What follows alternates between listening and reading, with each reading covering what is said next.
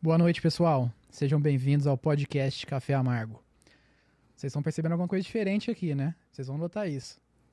Mas não vou falar, não, não vou adiantar, não. Dá pra ver já na câmera que eu tô aí, mas depois vocês vão ver melhor. Tem um motivo para isso, né? Hoje estamos aí inaugurando mais uma temporada né, do programa, né?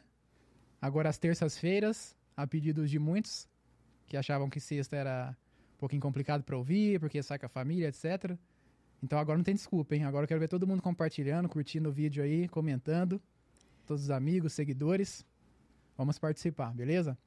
Eu sou o Glaucio Marcos e estou aqui com o meu companheiro de trabalho aqui, o Maicon Tropiano.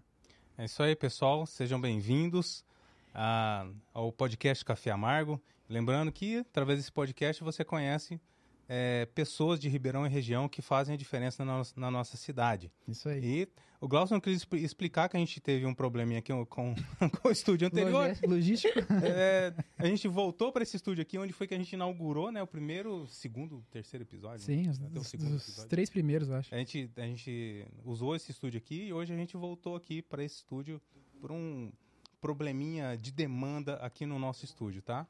É isso aí. Já, agora que entra o Merchan? Ou, é, já falando da demanda, já fala é, aí então a tá propaganda. Bom. Então a gente entra agora já no Merchan. Se você quiser produzir o seu podcast aqui em Ribeirão Preto, você é da região, é, é podcast para empresas, educação de RH, promoção de produtos, ou se você quiser tirar do papel o seu podcast né, e, e começar a entrar nesse mundo aqui, né, disseminação de ideias, você pode conversar com a gente aqui da Tona, que a gente pode auxiliar vocês da concepção da ideia até a publicação do seu podcast nas plataformas agregadoras.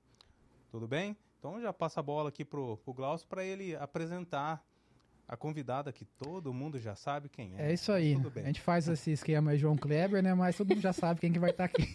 Eu não considero João Kleber, não. Mas faz parte, o cara é bom no merchan, tem que aproveitar, né? Tem que aprender o que é bom, né? É. E o Michael já revelou aí que é por causa de demanda. Eu ia falar outra coisa. Eu ia falar que, como estamos reinaugurando o podcast agora às terças-feiras, quisemos trazer a nostalgia pessoal do ah, primeiro episódio lá. Então você está querendo dizer que pode ser que, porque a gente inaugurou é, esse podcast na terça-feira, agora pode ser que mude o estúdio. É isso que quis dizer? Não, é só para lembrar só o primeiro episódio, para ter ah, essa nostalgia. Tá Beleza? Bom, e como vocês já sabem, já adiantamos nas suas redes sociais aí. Hoje estamos aqui com a Karen Gregores. É Gregores? Gregores, como que pronuncia Gregores, seu sobrenome? Gregores. Gregores. Para quem não sabe, ela é líder do MBL aqui em Ribeirão Preto. Certo, Karen? É isso mesmo. Obrigada pelo convite. Obrigada aos dois. É um prazer estar aqui com vocês, conversar e tomar esse café amargo aí. Vamos ver o que vai sair dessa conversa. Mas eu, eu, já vou, eu vou caguetar. A Karen não tomou um café amargo aqui. Pode Fake falar news. que você tomou, Karen? Melhor não. Tomou né? água. Tudo bem. Tomou água. Tá aqui a garrafinha dela. Uhum. Tomou água e tá tomando água. Isso. Ai, gente. É o primeiro podcast ao vivo. É uma coisa que a gente faz parte. Fica ansioso, eu né? Também normal, sou... acho que é normal. Pra quem não sabe, sou uma pessoa muito tímida, viu, gente? Eu também me sinto muito pressionado, principalmente quando tem mudanças assim de ambiente, programa diferente, cenário diferente, eu fico nervoso antes. Pode não parecer, mas eu sou tímido, viu? Mudou a cor da grama, não. então, a vaca passa fome. É mais ou menos assim.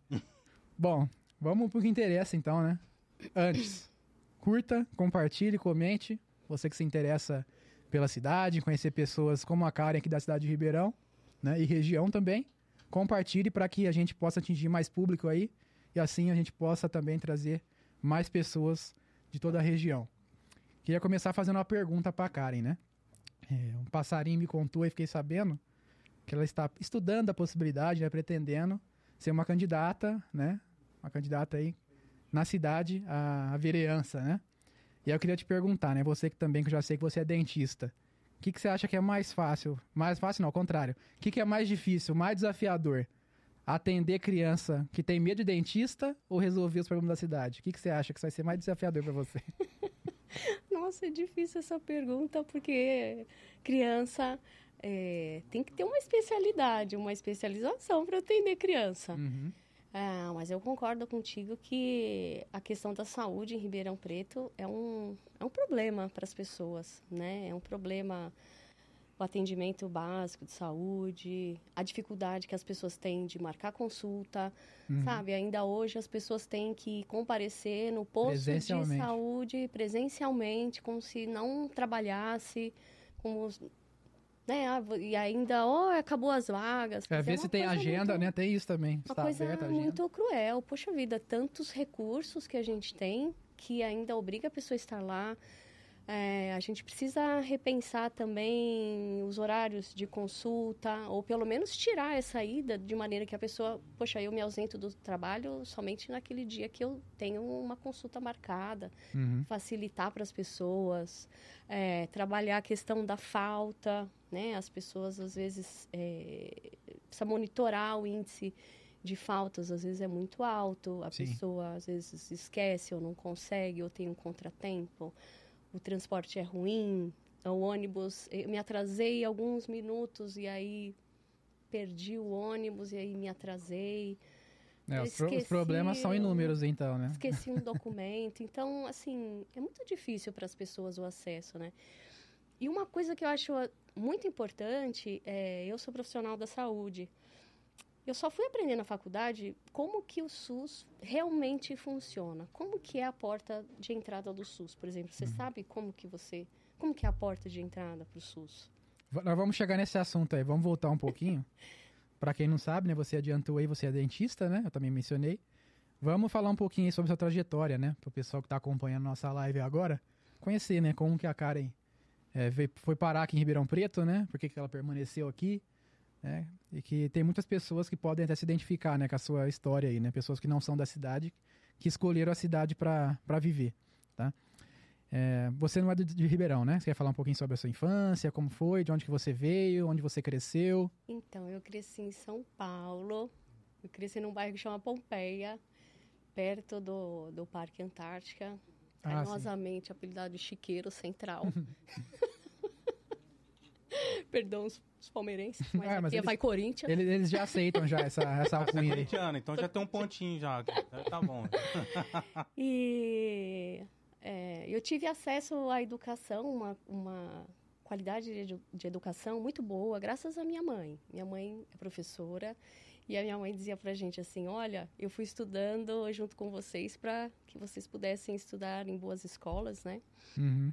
Então, graças a Deus, eu tive a oportunidade de estudar num- numa excelente escola em São Paulo, que, que é o Mackenzie, não sei se, se vocês conhecem. Sim, E, É assim, conhecido. forma é, cidadãos para a vida, pessoas que né, são, são preparadas. A gente tem aquele sentimento de maquenzista que fica até hoje. Não sei como está hoje o colégio, né? Acho que a universidade esquerdou um pouco. Ah, sim, desde o colégio você estava lá, então. Eu imaginei Eu que fosse na universidade. Uhum. colégio, na verdade, eu fiz o colégio lá e fiz grandes amizades. Até hoje tenho grandes amizades. Um beijo, Paula. E, e tive acesso a uma educação de qualidade. Então, isso que me proporcionou. Eu, eu era de uma família bem simples, assim, de classe média, né? Não era uma pessoa tão pobre, mas convivendo com aquelas pessoas, eu não estava na mesma realidade que aquelas pessoas, né? Uhum. Eu sou hoje sou a primeira dentista da minha família. E desde lá eu enxergava, eu sempre enxergava, olha, é, eu vou precisar estudar, só vai ser através do meu estudo que eu vou conseguir alcançar essa mudar da minha da minha condição, né, financeira, Melhorar de vida. Melhorar de vida. Eu sempre acreditei nisso, né? Que, que a educação era era era a minha chance. Então sempre fui muito nerd. sempre fui uma pessoa muito estudiosa. E meu sonho era, era entrar na USP e ser dentista. Eu tenho, eu tenho assim alguma história, não sei se vale a pena contar. É, mas desde criança eu usei aparelho, tive que fazer alguns procedimentos porque tinha dente de leite que não, não caía. Então Nossa. eu tive aquela. Tinha tudo pra não gostar do ramo, né? É, tive que fazer extração. Aquela meninada faz extração para tirar dente por conta do aparelho, né? E Aham. eu fui vivendo aquilo.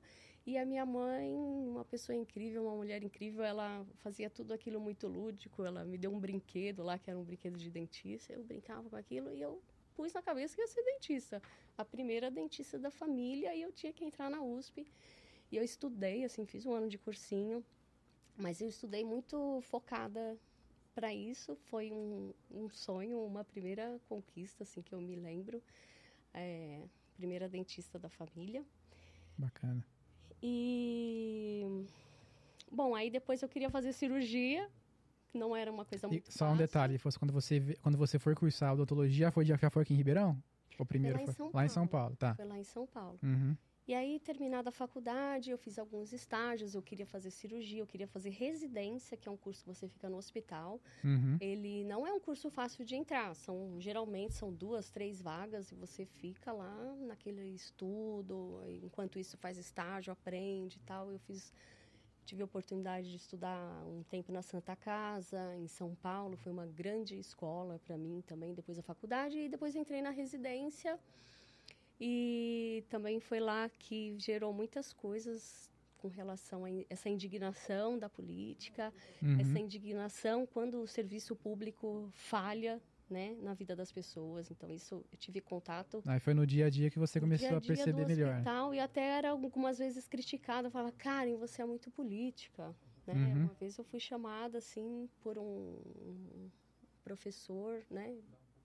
E ele sentou comigo e falou assim, Karen, você precisa entender que tem coisas que estão fora da sua influência.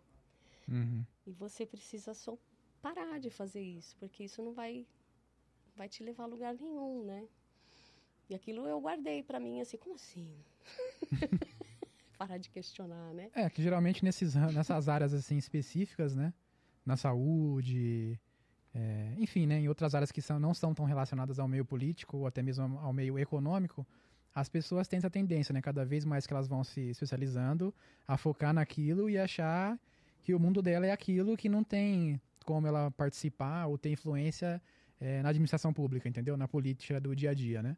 Sendo que não, né? Tem, como você mesmo descobriu isso depois, né? E, e tem mostrado aí. Mesmo que você continue atuando na sua área, você consegue também participar e estar atento a essas necessidades, né? Com certeza. Assim, demorou um pouco até, né? Porque a gente vai se formar, você precisa ganhar dinheiro, Uhum. você precisa se estabelecer, né? Você Sim. precisa se autossustentar, né? Eu, inicialmente, meu plano inicial é ser dentista. É uma profissão que eu amo, que eu pretendo é, exercer por conta dessa gratificação que a gente tem. Assim, todos os dias a gente tem... Eu, né? Tenho esse, essa, esse prazer de servir as pessoas, de atender de melhorar a dor. Isso, isso é só o dentista que faz, né? A pessoa Uhum. chega com dor e você consegue ajudar ela, né? naquele momento tirar a dor daquela pessoa e pessoa está com medo e você conseguir realmente tratar ela e fazer um bem. Isso, puxa, é, para mim é uma gratificação todos os dias. Mas aí vão surgindo as questões maiores, né? Como eu coloquei, essa indignação, ela não deixa de existir mesmo na prática clínica, voltando lá para a questão do SUS, muitas vezes a gente, eu pego pacientes que, é, ah, você faz uso de medicação, né? A gente precisa entender o quadro de saúde Uhum. da pessoa. Ah, eu, eu uso essa medicação porque eu tenho crise de asma, por exemplo, um último caso, vai, que eu tive. E aí eu começo, né, puxando, falando, nossa, poxa, você está usando uma medicação que é para crise, como que você está tratando? Ah, mas é toda vez que eu vou na UPA, é só isso que eles me passam.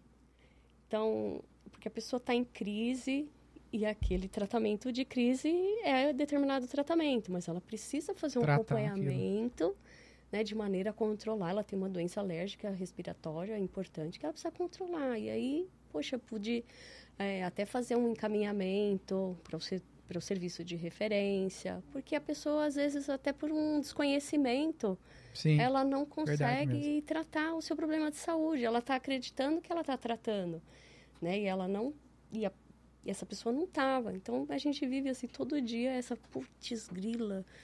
A gente precisa informar melhor as pessoas, né? Não sei se um projeto que você ensine na escola, né? Como como que você vai é, passar no SUS, como que você vai ser o seu atendimento, a importância de você fazer controle, né? É uma, É, eu uma lembro que coisa na infância tinha algo nesse sentido, a visita de dentistas. Você lembra disso, Michael? Na sua tinha também?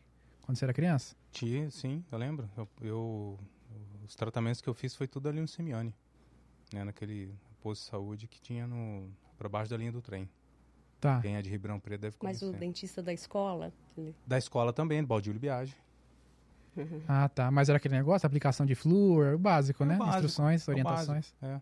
que é importante. é um- Mas já ajuda, né? Hoje em dia acho que nem isso tem, mas- Não, eu, eu lembro que na época era acho que uma coisa nova ainda, né? Que chegou como uma novidade na escola sobre a aplicação de flúor. Tinha Uhum. todo é, uma campanha em cima daquilo. É, eu acho que foi, foi interessante. Aham. Bom, e aí, assim, voltando, como você veio parar em São Paulo? Como você veio Em parar em Ribeirão, né? No interior. né? É, eu tinha terminado a especialização, estava trabalhando, e aí eu queria buscar qualidade de vida, é, mais independência, porque na minha época era muito difícil. O residente, você tinha uma bolsa da FAPESP, que era muito pouco, não é hoje como as bolsas do MEC, né? A bolsa de residente ou a bolsa do médico, o dentista não tinha essa bolsa igual, né? Uhum.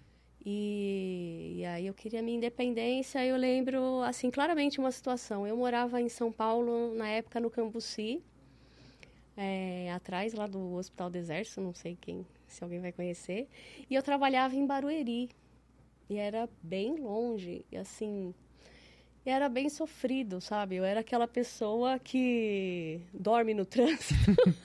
Quanto tempo de deslocamento, aproximadamente? sim? Dependendo do horário que você saía, você podia pegar duas horas, duas horas de meia, duas horas e meia de trânsito. Duas pra ir, duas pra voltar? Ah, Meu Deus. De manhã saía bem cedo, né? Aí tomava café com o pessoal no trabalho, era um momento gostoso, porque se você saísse bem cedo, você não pegava tanto trânsito, Uhum. mas você ficava lá. Mesmo assim, né? Perde muito tempo, né? Perdia muito tempo. E assim, eu lembro claramente, certa vez eu, eu comecei a trabalhar, peguei um trabalho extra, além daquele trabalho que eu já tinha. eh, eu trabalhava numa clínica, eh, num serviço grande tal, super bacana também lá em Barueri.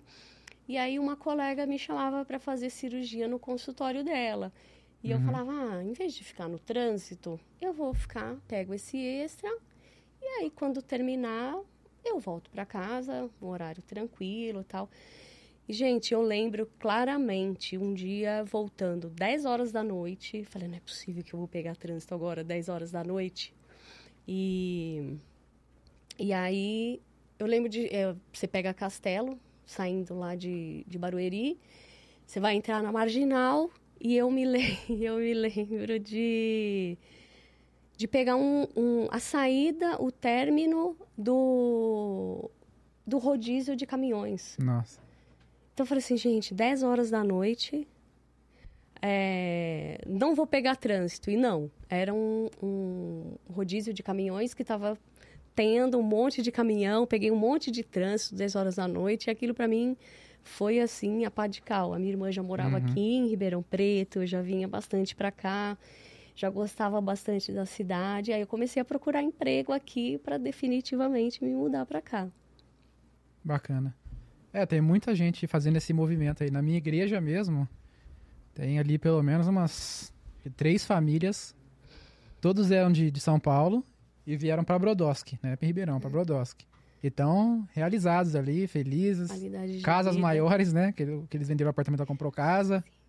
Então, nem, nem pensam em voltar para uma cidade grande assim, né? Como São Paulo. Né? Tem o Marcel também, né? que Marcel, amigo nosso, né? Veio para cá. Ó, eu gosto outros. muito de São Paulo para visitar, visito Uhum. os amigos, é, gosto das, ques- das questões culturais, de visitar museu, né? Hoje o centro tá muito degradado, mas eu já fui assim de tirar férias para visitar o centro, para passear, porque São Paulo é lindo, São Paulo tem coisas lindas. Uhum.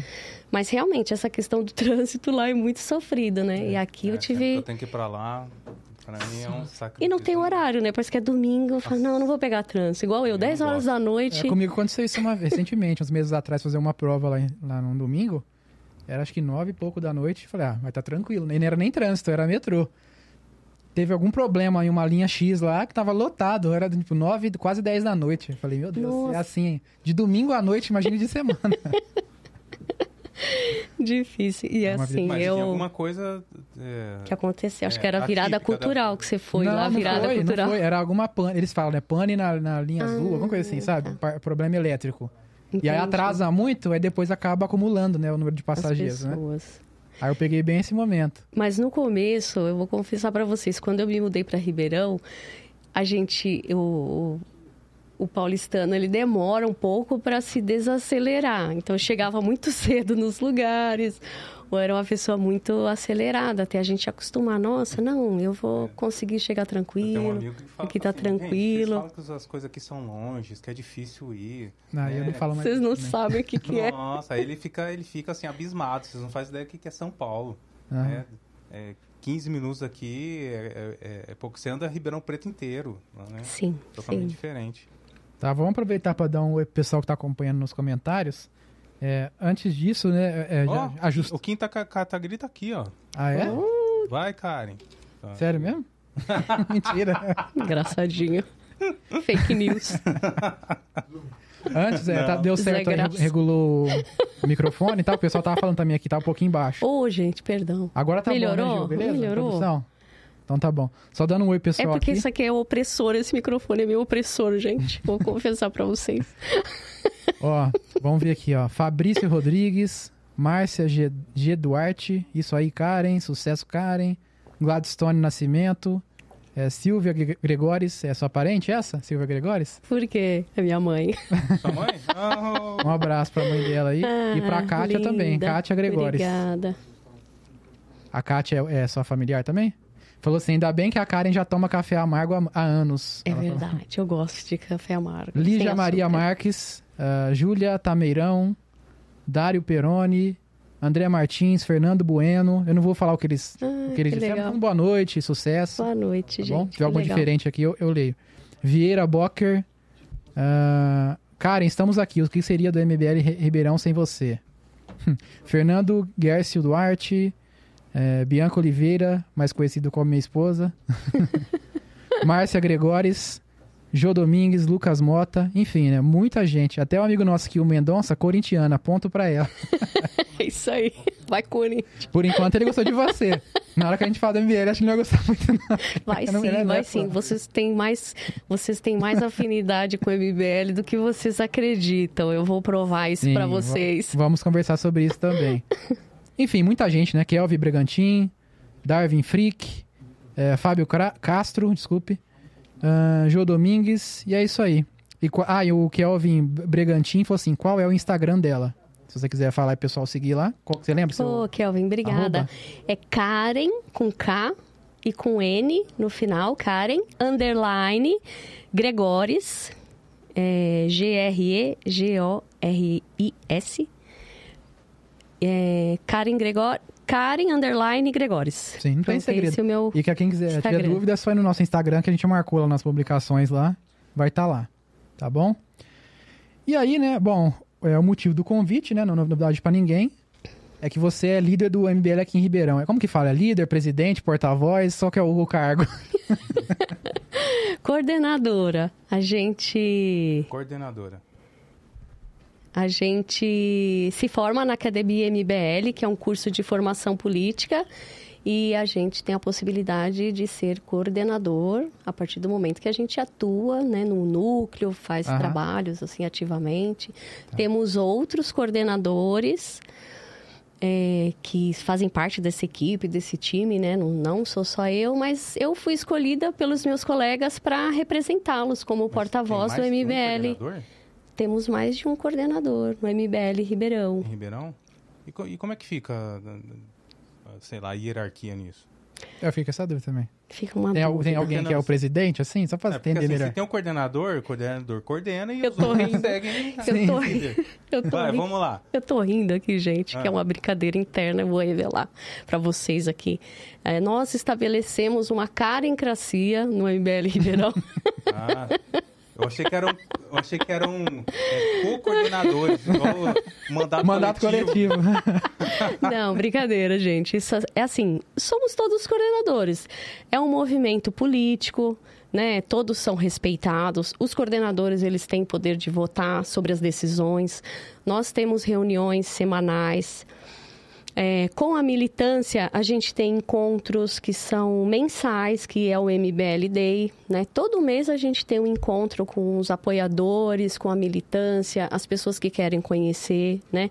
que querem ser ouvidas, querem trazer os problemas, querem conversar com a gente. Então, todo mês a gente tem essa abertura. É presencial? É presencial. Legal. E, mensa e semanalmente nós temos reuniões, às vezes né, não consegue se reunir presencialmente, mas reuniões online. Então, todo mundo tem esses coordenadores, mas a prerrogativa para você ser um coordenador precisa que você faça a Academia MBL o primeiro ano. Aí você, se formando desse primeiro ano, você é convidado para fazer o segundo ano. E aí é uma nova etapa, são novos desafios, você tem outras aulas e aí sim, você vai se tornar um coordenador à medida também que você trabalhe e você dê resultados para o núcleo, para a sua cidade. Uhum. Então, não- então não tem um líder aqui. Pelo que eu entendi, eu acho que é. Ela tá com vergonha de falar, o pessoal não fica ou, chateado. é, ou a gente tá jogando. Vamos ver aqui, se ó, alguém jogando coloca. uma tretinha no. no- Não, não tem MBL, treta. Não, não tem treta nenhuma, entendi, tem a- capaz. Tem a cara em cacia. tá ótimo. Entendeu? Ela, ela tá até mostrando a humi- humildade dela, pessoal. É, Não, tô brincando, é uma brincadeira interna, eu fui revelada aqui nesse podcast. Quem quiser escrever aí, viva a carencracia, fica à vontade. Como é que foi a questão? Por exemplo, eu lembro que é, quando o, Mar, o Marcelo faleceu, não, assim, eu acredito que não foi é, pesado somente pro, pro, pro MBL de Ribeirão, né? Querendo ou não, independente se existem inimigos políticos, né, seja lá o que for, é, a morte do Marcelo foi, foi, assim, foi pesada Muito difícil. né? Foi difícil. A- até para quem, para quem tinha algum tipo de divergência com ele. A gente conversava muito, né? É, assim, a gente já teve ações lá no passado juntas aqui em Ribeirão Preto, né? E como é que foi isso aí pro MBL em, em Ribeirão Preto, lidar com isso? Como que foi reestruturar? Qual que foi a dificuldade? Ah, foi ah, muito triste, né? Uma grande, uma grande perda para nós, né? É, partiu muito cedo, muito novo, uma perda muito triste, muito trágica, né? Um rapaz jovem. E ele era uma pessoa muito carismática, uma pessoa muito ponderada, uma pessoa muito querida por todo mundo, né? É, eu lembro que ele estava cansado, ele estava bastante cansado da política. Então ele ia, ele foi, por exemplo, teve um último congresso nacional do MBL, ele foi, ele estava presente. Mas ele, por exemplo, ele não quis fazer academia MBL, né? Já tava, ele já estava um pouco cansado. Você se desligar um pouquinho também, né? É porque esse trabalho, assim, gente, as questões da cidade, elas são muito grandes. O trabalho não falta para você fiscalizar, para você para você monitorar, para você dar entrada com, né, com pedido do Ministério Público, para você apontar alguma coisa que está errada. Isso é um trabalho que não acaba, isso é, isso é cansativo, né? E, mui- e muitas vezes a gente acaba fazendo isso sozinho. Somos todos voluntários, então não é uma coisa fácil, né? É, eu acho que ele estava um pouco cansado também por causa disso. Imagino também que se decepcionou com o bolsonarismo, né? A gente teve uma fase lá, e até aqui em Ribeirão, que era todo mundo muito unido nessa questão, mas o MBL foi aqui amadurecendo e vendo que, que não conduzia aquilo que a gente acreditava. Então ele estava bastante cansado. Eu tinha, assim, muito para mim que, que a gente fazendo um bom trabalho, mantendo o nosso trabalho, que ele foi um dos fundadores do MBL Ribeirão. Então que ele ia ver aquilo trabalhando bonitinho e falar, nossa, poxa, não posso deixar, né? É, não vou deixar isso. E que ele ficaria novamente inspirado e retornaria. Mas é, quando ele faleceu foi muito difícil para mim, assim, foi muito difícil, né, pro MBL Ribeirão, pro MBL Nacional, né, também. Ele era uma pessoa também muito muito querida para todo mundo, ele era um coordenador bem antigo. Mas a ideia era não deixar o núcleo de Ribeirão Preto acabar. Falar, não, a gente vamos continuar esse trabalho, né? Eu já, eu já tinha começado esse movimento, porque ele estava um pouco assim desanimado, né? Nessa intenção de, de mostrar um bom trabalho e aí acaba trazendo a pessoa de volta. Mas infelizmente É até- é até não deu tempo, como- não deu tempo, Como né? que você, você é, assumiu o MBL? Ou como que foi isso? Porque Eu lembro que na época tinha outras figuras no MBL, que apareciam muito mais com, com, com, com o Marcelo, né? É, e co como que você chegou e falou assim, ah, agora a Karen é a cara do MBL Ribeirão? Olha, eu a princípio eu não queria. eu não era uma coisa planejada. É, eu queria fazer a diferença. Eu queria trabalhar pela cidade, trabalhar por aquilo que a gente acredita. Uhum. É, teve essa questão da academia, MBL, foi uma fase de transição. E, e até em outros núcleos também a gente observou aquele embate daqueles coordenadores mais antigos e desses coordenadores que estavam vindos, vindo da academia MBL, né? E aconteceu tudo assim, ó, praticamente ao mesmo tempo, vai, né? O Marcelo foi embora e aí foi tomando aquele trabalho. É...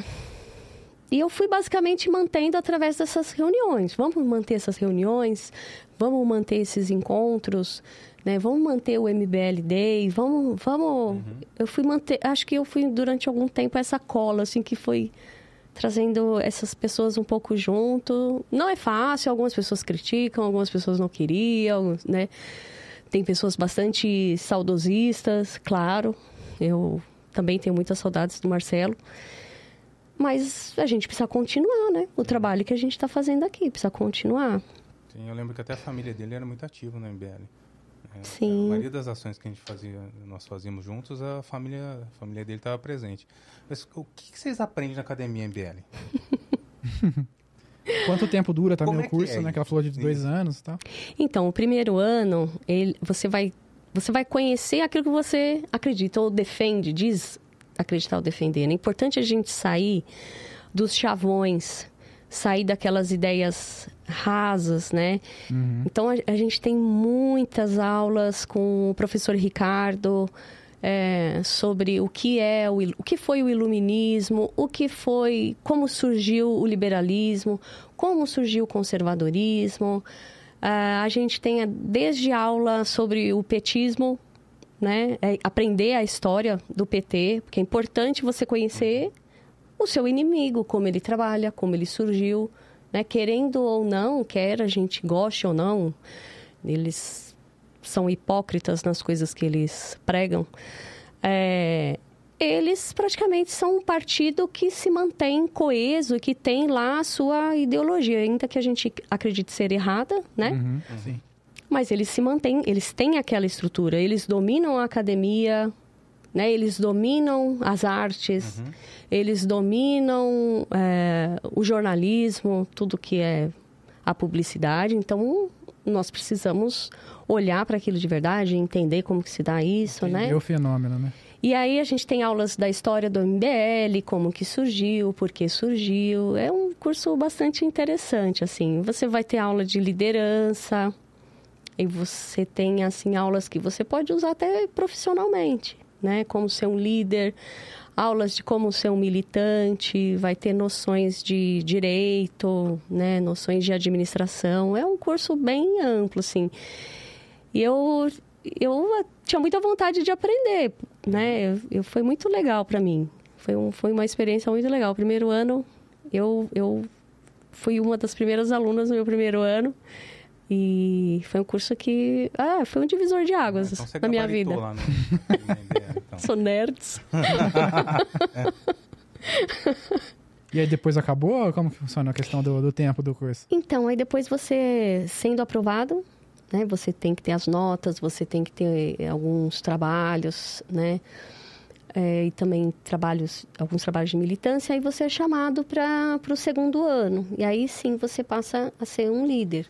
Aí uhum. você vai ter outras aulas também de, de ter um ativismo político mesmo, né? Aí a partir daí é tipo formação continuada, né? É uma formação, é, você tem alguns desafios, né? Ah. Projetos que você tem que desenvolver, coisas que você tem que fazer para a coisa começar a trabalhar, né? É, o MBL, é, ele, no começo, né, eu lembro muito bem, a gente falava assim, olha, o MBL é um movimento político, ele nunca deixou, nunca vai deixar de ser um movimento político que se propõe a pensar a política, a questionar, né, questionar os privilégios, tudo, Mas com esse amadurecimento do movimento, poxa, a gente precisa tomar os espaços da política, senão a gente nunca vai a gente nunca vai não produzir as, as, as mudanças que a gente quer, né? Sim. Então a gente precisa entrar na política, fazer parte da política para a gente conseguir produzir as mudanças que a gente acredita serem necessárias na Certo. cidade, no país e É,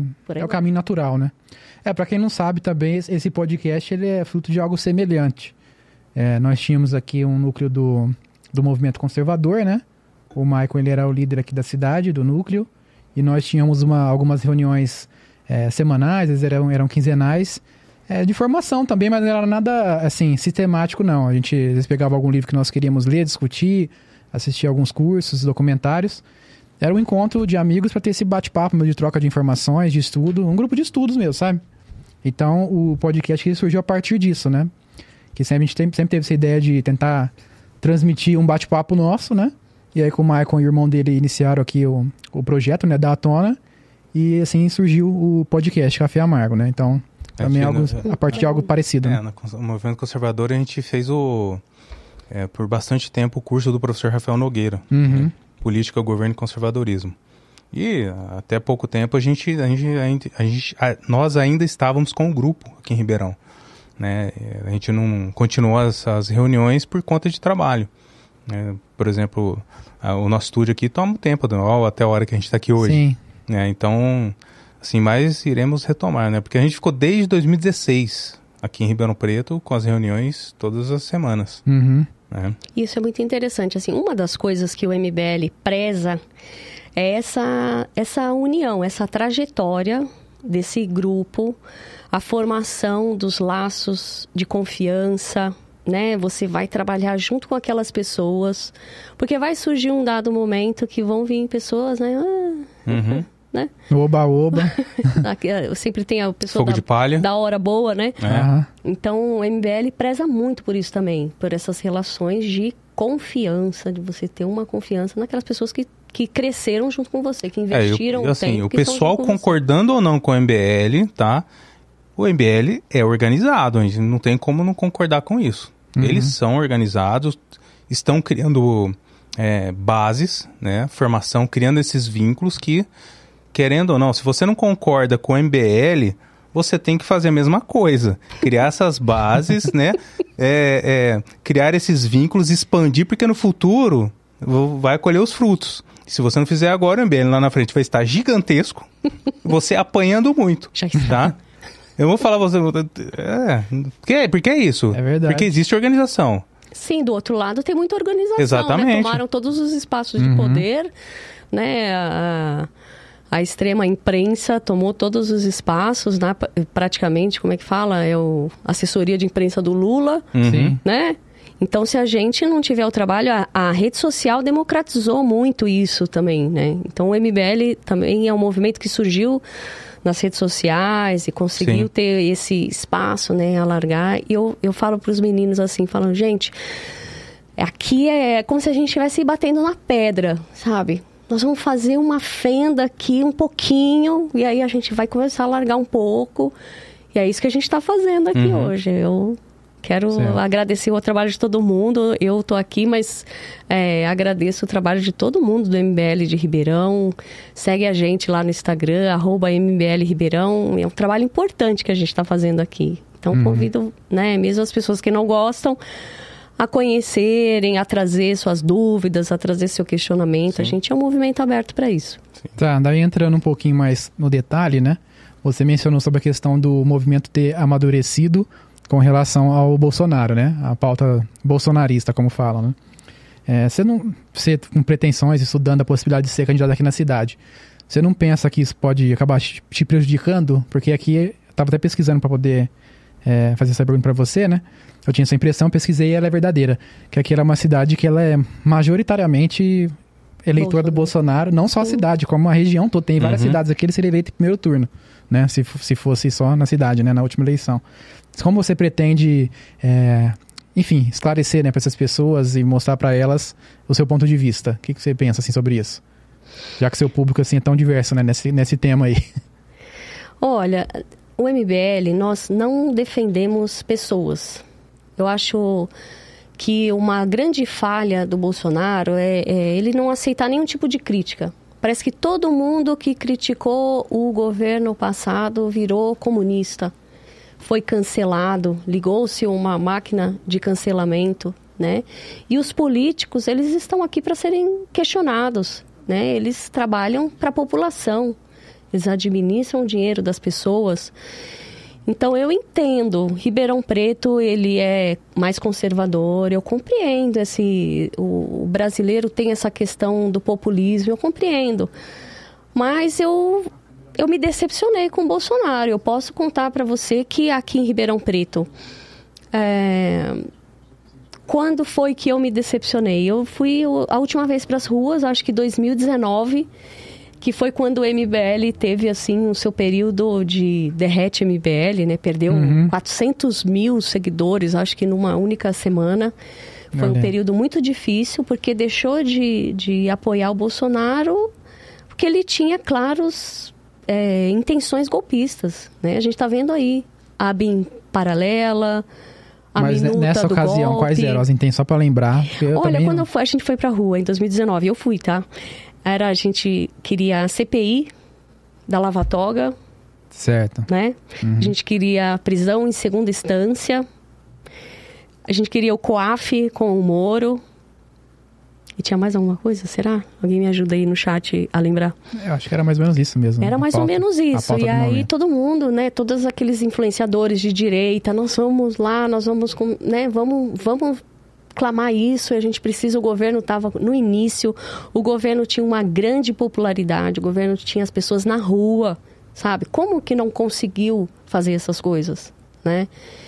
É, e eu me lembro de chegar na rua, e o MBL não quis ir. O MBL, eu lembro, eu também deixei de seguir, tá? Perdão, deixei de seguir o MBL na época. Eu falei assim, gente, nós precisamos, a gente precisa se unir em torno disso. Isso são, são pautas relevantes. Uhum. Mas eu lembro de chegar na rua e o primeiro sentimento que eu tive é o seguinte: gente, isso aqui é um culto à pessoa do Bolsonaro. Isso aqui é um culto ao Bolsonaro. Então, para mim, não faz sentido. Não fez nenhum sentido. Na rua eu senti isso. Eu estava lá. E aí, na, na semana seguinte, né? Se eu não me engano, era domingo as manifestações. Na semana Normalmente seguinte. Sim, né? Era de domingo. Flávio Bolsonaro dizendo a quem interessa uma CPI da Lava Toga nesse momento? Né? Poxa, como assim? Como assim, cara? Nós fomos pra rua para pedir uma CPI da Lava Toga, entendeu? Então, quando a gente reclama do autoritarismo, do STF, de tudo isso, olha, a gente poderia ter freado lá atrás, né? Então, isso, isso me marcou. Isso, para mim, foi um, foi um divisor de águas na minha vida. Eu falei, puxa, primeiro essa impressão né, de que era um culto ao Bolsonaro, aquela pessoa, aquela personalidade, sabe? E, e aí foi, foi, foi acontecendo, né? Uhum. Tiraram o COAF com, do Moro. É, o Moro, durante determinado período, passou a ser comunista, né? Vocês quem quiser, não acredite em mim, pesquisa na internet lá. Bolsonaro dizendo: Eu acabei com a Lava Jato. Eu acabei com a Lava Jato. Como assim? A Lava tá, Jato vamos, vamos era um, só... orgulho lá pra gente. Então, pra é... mim. Vamos tentar destrinchar essas pautas todas, que tem muitas coisas misturadas, né? Fica mais, assim mais que, fácil de, de, comentar, né? Com relação ao, ao personalismo é, do Bolsonaro, né? De fato, isso existe. É, mas, assim, por outro lado, eu vejo que é, isso é, é do brasileiro e também um pouco do português, né? Sim. Porque se nós voltarmos um pouco na história do Brasil, isso é quase que inevitável, né? Porque lá atrás, com Getúlio Vargas, isso já acontecia, né? Posteriormente, tudo certo aí? Desculpa. Ô, André, diminui, diminui um pouquinho um o ar pra gente. Aqui. Beleza. Desculpa. Lá atrás teve essa mesma, esse mesmo fenômeno com o Getúlio, né? Depois, mais posteriormente, se eu não me engano, com, com o Jânio também teve a mesma coisa. Aí depois, antes, um pouquinho antes do Bolsonaro, a mesma coisa aconteceu com o Moro, né? Que o pessoal Sim. fala, praticamente endeusava o Moro também, né? Sim. né? Aí é isso que surgiu o Bolsonaro e ele arregimentou aí também multidões, né? E assim, eu acho que isso aí nunca vai ser. É do cultura do brasileiro, mas. Do Brasil, é, mas isso aí é da época do, do Brasil Império, porque uhum. o, bra, o, brasileiro, na época do Brasil Império, tinha o, o imperador como um pai. né? Sim. E como tinha o impe- imperador e o imperador cuidava de todas essas questões, né? Então, assim, o brasileiro não tinha muito o que se preocupar, né? Como hoje a gente tem que se preocupar com, com, com as demandas da democracia, que é o que a gente escolhe, né? E é o que a gente faz. Vou Então, contar é vocês. cultural. Contar para vocês uma história. ah, eu acho que foi o primeiro congresso nacional do MBL que eu fui. Foi o sexto congresso. Foi quando o MBL estava procurando a terceira via. E a gente teve uma fala do Sérgio Moro e tal, né? E eu lembro claramente o presidente do MBL, o Renan Santos, eh, terminou a fala do Moro, né? Moro, todo mundo gritando. E assim, numa live na semana, que, na semana seguinte, ele... Eu vi lá vocês, Moro, Moro, seus ridículos. Vocês parem com isso. vocês parem com esse personalismo. Porque isso é verdade. E uma das coisas de você ser conservador, não só você ser uma pessoa cautelosa, mas você entender a sua história Uhum. Sim. você entender a origem das coisas Uhum. e você usar essas, essas questões, essas informações de maneira que elas vão elas vão te nortear para a política, para soluções políticas que a gente precisa. Isso é um problema real mesmo. O brasileiro é muito personalista, infelizmente vivemos o Brasil profundo é coronelista, você Aham. depende daquelas figuras, daqueles É, mas- figurões. Mas o MBL também não é parecido com isso, porque todo mundo tem o Kim, tem o Renan, tem o Mamãe Falei, com Agora tem a Karen, a Karen Ribeirão, né? É, mas são figu- figuras que são Mas mais é- lembradas, né? Normalmente, né? Sim, são, são as Então pessoas acaba que sendo uma coisa meio que começaram. natural também, né? Sim. Mas o MBL está trabalhando os seus porta-vozes municipais, está trabalhando outras lideranças. Não, né? o trabalho de base eu não tenho Guto dúvida. Zacarias, Uhum, eu não tenho você dúvida, tem o sim. Bétega, você tem o Faustino, você tem Sim. várias pessoas, assim, porque a ideia mesmo é, é você capilarizar. Descentralizar. Nós moramos nas cidades. Então a gente precisa fazer um trabalho nas cidades que a gente Sim. mora, né?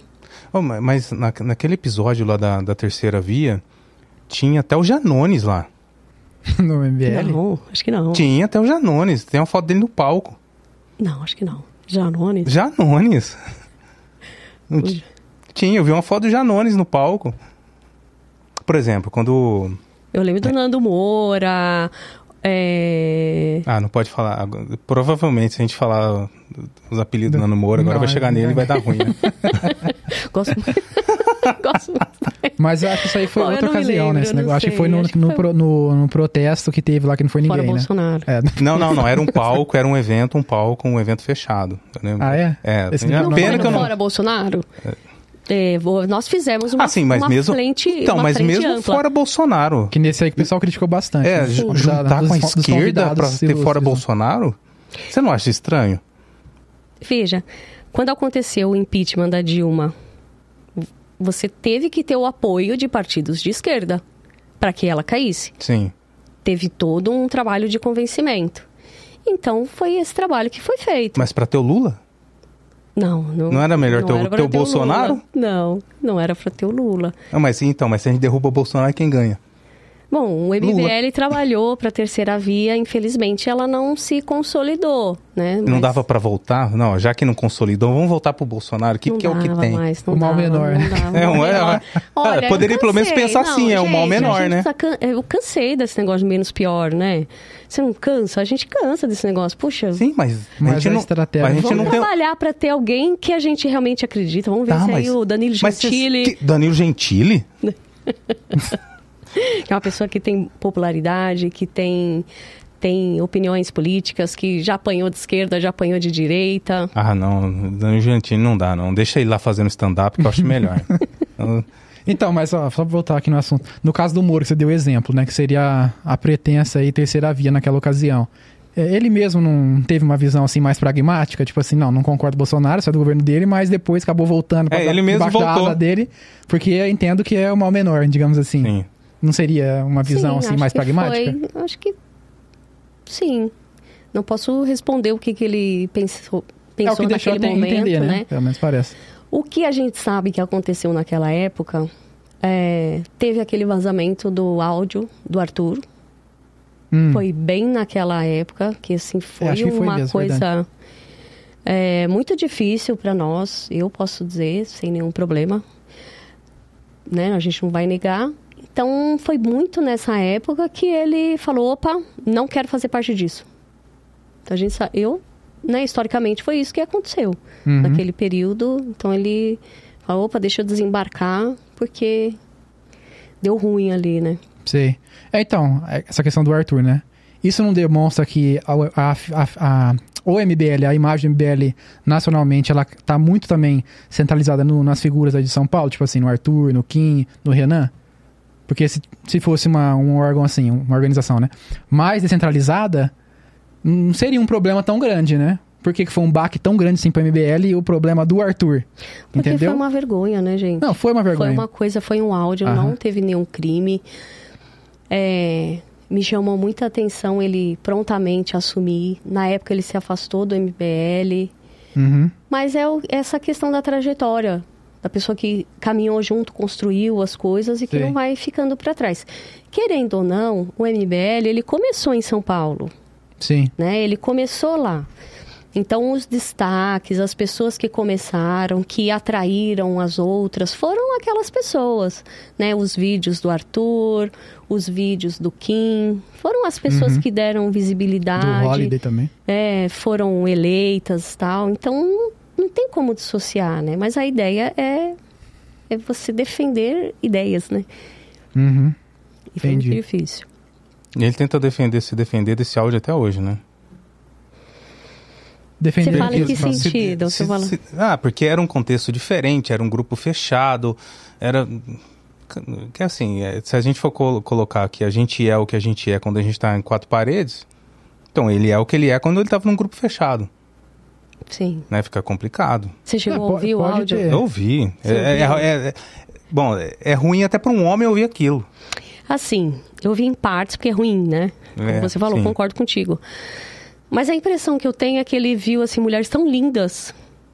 Mas, Que ele não mas teria- Karen, ele não- Karen, Karen, como que eu vejo mulheres lindas e me dá vontade de lamber o rabo delas? Eu não sei, eu não posso responder por isso. Nossa, não, é- É. não dá, entendeu? não Pode, assim, sei. pode ter sido piada, mas o cara não tem É, eu não sei noção, né? vocês falam no particular de Achar que vai vazar, né? Tipo, Não, porque assim, o Então, mesmo tratamento que a Pra gente... mim, sabe o que eu olho? Eu falo assim, mano, esse cara não pega ninguém.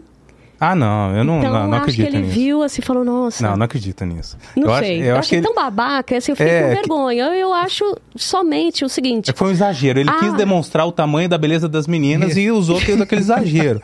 né?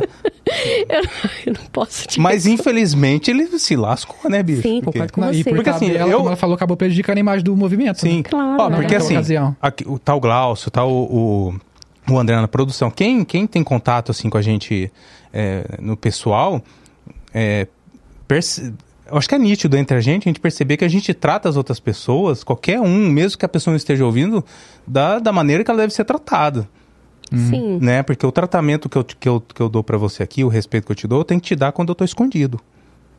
Falando de você, Uhum. não é? Sim, mas você não faz piada com seus amigos? Faço, Sei lá, pronto. faço. Esse- essa semana eu fiz uma piada. Eu contei sobre um mendigo, um mendigo baitola que deu em cima de mim na rua. Foi ou não Pronto. foi? Foi.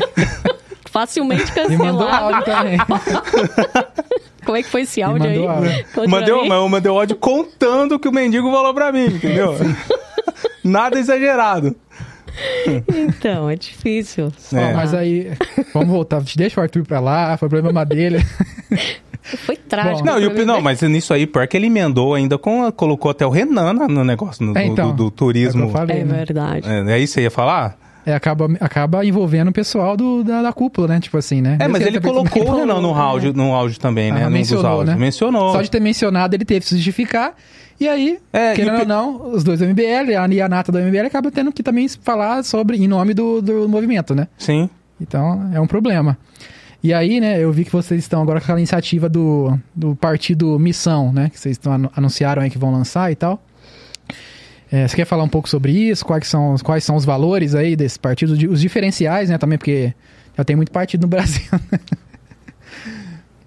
O que você quer comentar aí sobre isso? Então, é dentro desse projeto, né, de você entrar na política, então existe esse pro- projeto de, de criação do partido, Miss- do partido Missão. Uhum.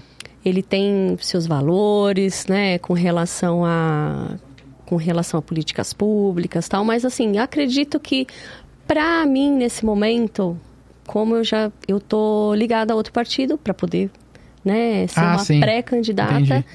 Então acho que não Que é partido que é? não acho que não é interessante lidar com isso, mas e- e tem esse projeto, é um projeto importante aqui pra gente. É o novo? Entendi. É União Brasil. União Brasil. Eu imaginei que você estava pretendendo. Estavam pretendendo lançar esse partido para poder lançar o pessoal, né? da- das bases, né? No caso você e outros aí. Ah, entendi. Então. Bom, quem quiser saber mais, então, olha depois lá no site, né? Tem um site deles lá. Poder dar. Eu vi que tem uma oncinha lá do, de, de logo. Diferente, né? Identidade visual. É uma oncinha? É. É uma Uma onça. onça, né? Uma onça. Ah, porque ela tem o troféu oncinha, não tem onça, alguma coisa assim, né? Na verdade, assim, o movimento o Brasil Livre ele tem uma onça bem agressiva, né? Ah, Bem onde tem isso? Nunca vi. questionadora. É, tem, tem. Na... Mas não é a onça que vai beber água que todo mundo fala, não, né? Essa não. A onça do partido, ela, é, ela está olhando para a direita e ela está mais séria. Porque o partido ele precisa ser algo articulador, precisa Uhum. pensar políticas públicas. Então, é, faz parte desse amadurecimento. Acho que é uma, acho que é um caminho natural aí que o movimento ia seguir, né? Tá. Bacana. É, Você falou que tem- tinha onça na, na- na identidade do MBL, onde tem? Tem camisa? Nunca vi. Tem na. Tem no MBL, acho que na página do MBL. Na página? Tem Nunca a percebi. Onça, é, depois Ah, eu, que eu fiquei você- sabendo que, só, assim, na época tinha Os o troféu onça lá, antigos. oncinha, sei lá. Não, não é. Os coordenadores antigos, eles tinham, até o Marcelo tinha uma jaqueta bem old school, que tinha uma onça e tal. Hoje não, Ah, não faz disso. mais, né? Mas Eu ele tem, pronto. Aí tu lembrou dessa parte. Tá. A gente já começou falando um pouquinho né, sobre a questão da política nacional, né? Mencionamos aí o Bolsonaro, as divergências que surgiram ao longo do tempo. Você já ouviu falar sobre aquele conceito de janela de Overton, né? Que é- já deve ter ouvido falar. Que é aquele conceito que diz que a cada período histórico, né, cada contexto, tem algumas ideias que são mais permitidas, aceitas pela sociedade, né? Em outro período ela move um pouquinho para esquerda, um pouquinho para direita e assim vai, né? Igual, por exemplo, no Brasil dos anos 2000, o Alckmin tinha que aparecer como com o bonezinho do, do MST para falar que ele era da esquerda, nunca foi direita de jeito nenhum, não podia nem falar na palavra privatização, porque era um crime praticamente, né? Aqui no Brasil. Então a janela de Overton, né, tava lá na esquerda, saindo Uhum. para fora da parede, né? Até uns Uhum. anos atrás aí, né? Aí com o passar do tempo, né, com a disseminação é, da escola austríaca de economia, do liberalismo econômico, do professor Olavo, né, que introduziu vários, de- vários desses autores aí pro Brasil e tudo mais, né? Com os movimentos de rua. Essa janela foi movendo mais à direita, né? Agora, hoje em dia, já tem, já tem a extrema esquerda e tem também a direita como, assim, como ideia, ideia permitida, né? Digamos assim. Uhum. É, considerando né, esse conceito aí que o pessoal comenta bastante, sempre lembra em discussão política, é, você não acha que seria mais interessante, né? No caso da estratégia do MBL, né, de pessoas do MBL, de militância, né? Seria mais interessante é, ser um pouco mais. é, unir, unir- esforços com o pessoal mais bolsonarista, com o pessoal que não é 100% ali liberal, é, do que unir forças, por exemplo, como ele falou, né? Com o PT, com o PSOL, poder derru- derrubar o Bolsonaro, porque isso acaba dando, dando, dando força política pra eles, né? Vamos ser bem, claro, né? Que a partir do momento que você coloca no, no carro de som o pessoal do, do PSOL, do PT, né?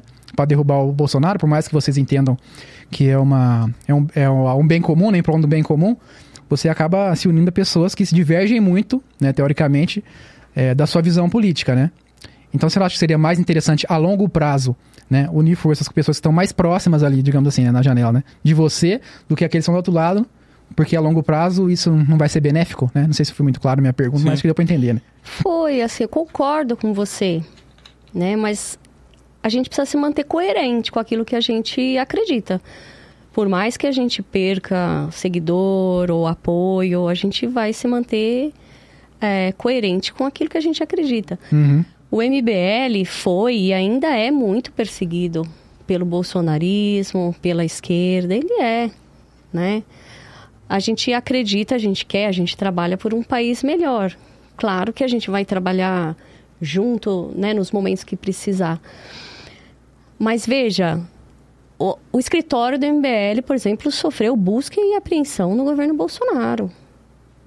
Então, assim, Mas isso não foi Poxa. na Polícia Civil de São Paulo? Naquela ocasião do Ayan lá, é isso que tá falando? isso. É, então, Ah, foi na Polícia Civil de você- São Paulo, não foi? Sim, Acho que era mas o Dória, o escritório do governador, né? MBL, não. Foi uma denúncia de um procurador bolsonarista baseado em relatos de- do, do antigo Twitter. Hum.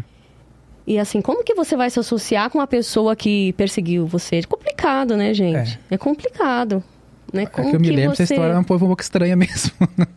Você, é, lá, né? A acusação era que o MBL lavava 400 milhões. Ah, sim, era YouTube. absurda mesmo. Uhum. Isso aí é verdade, o, o montante é absurdo. O montante que o YouTube...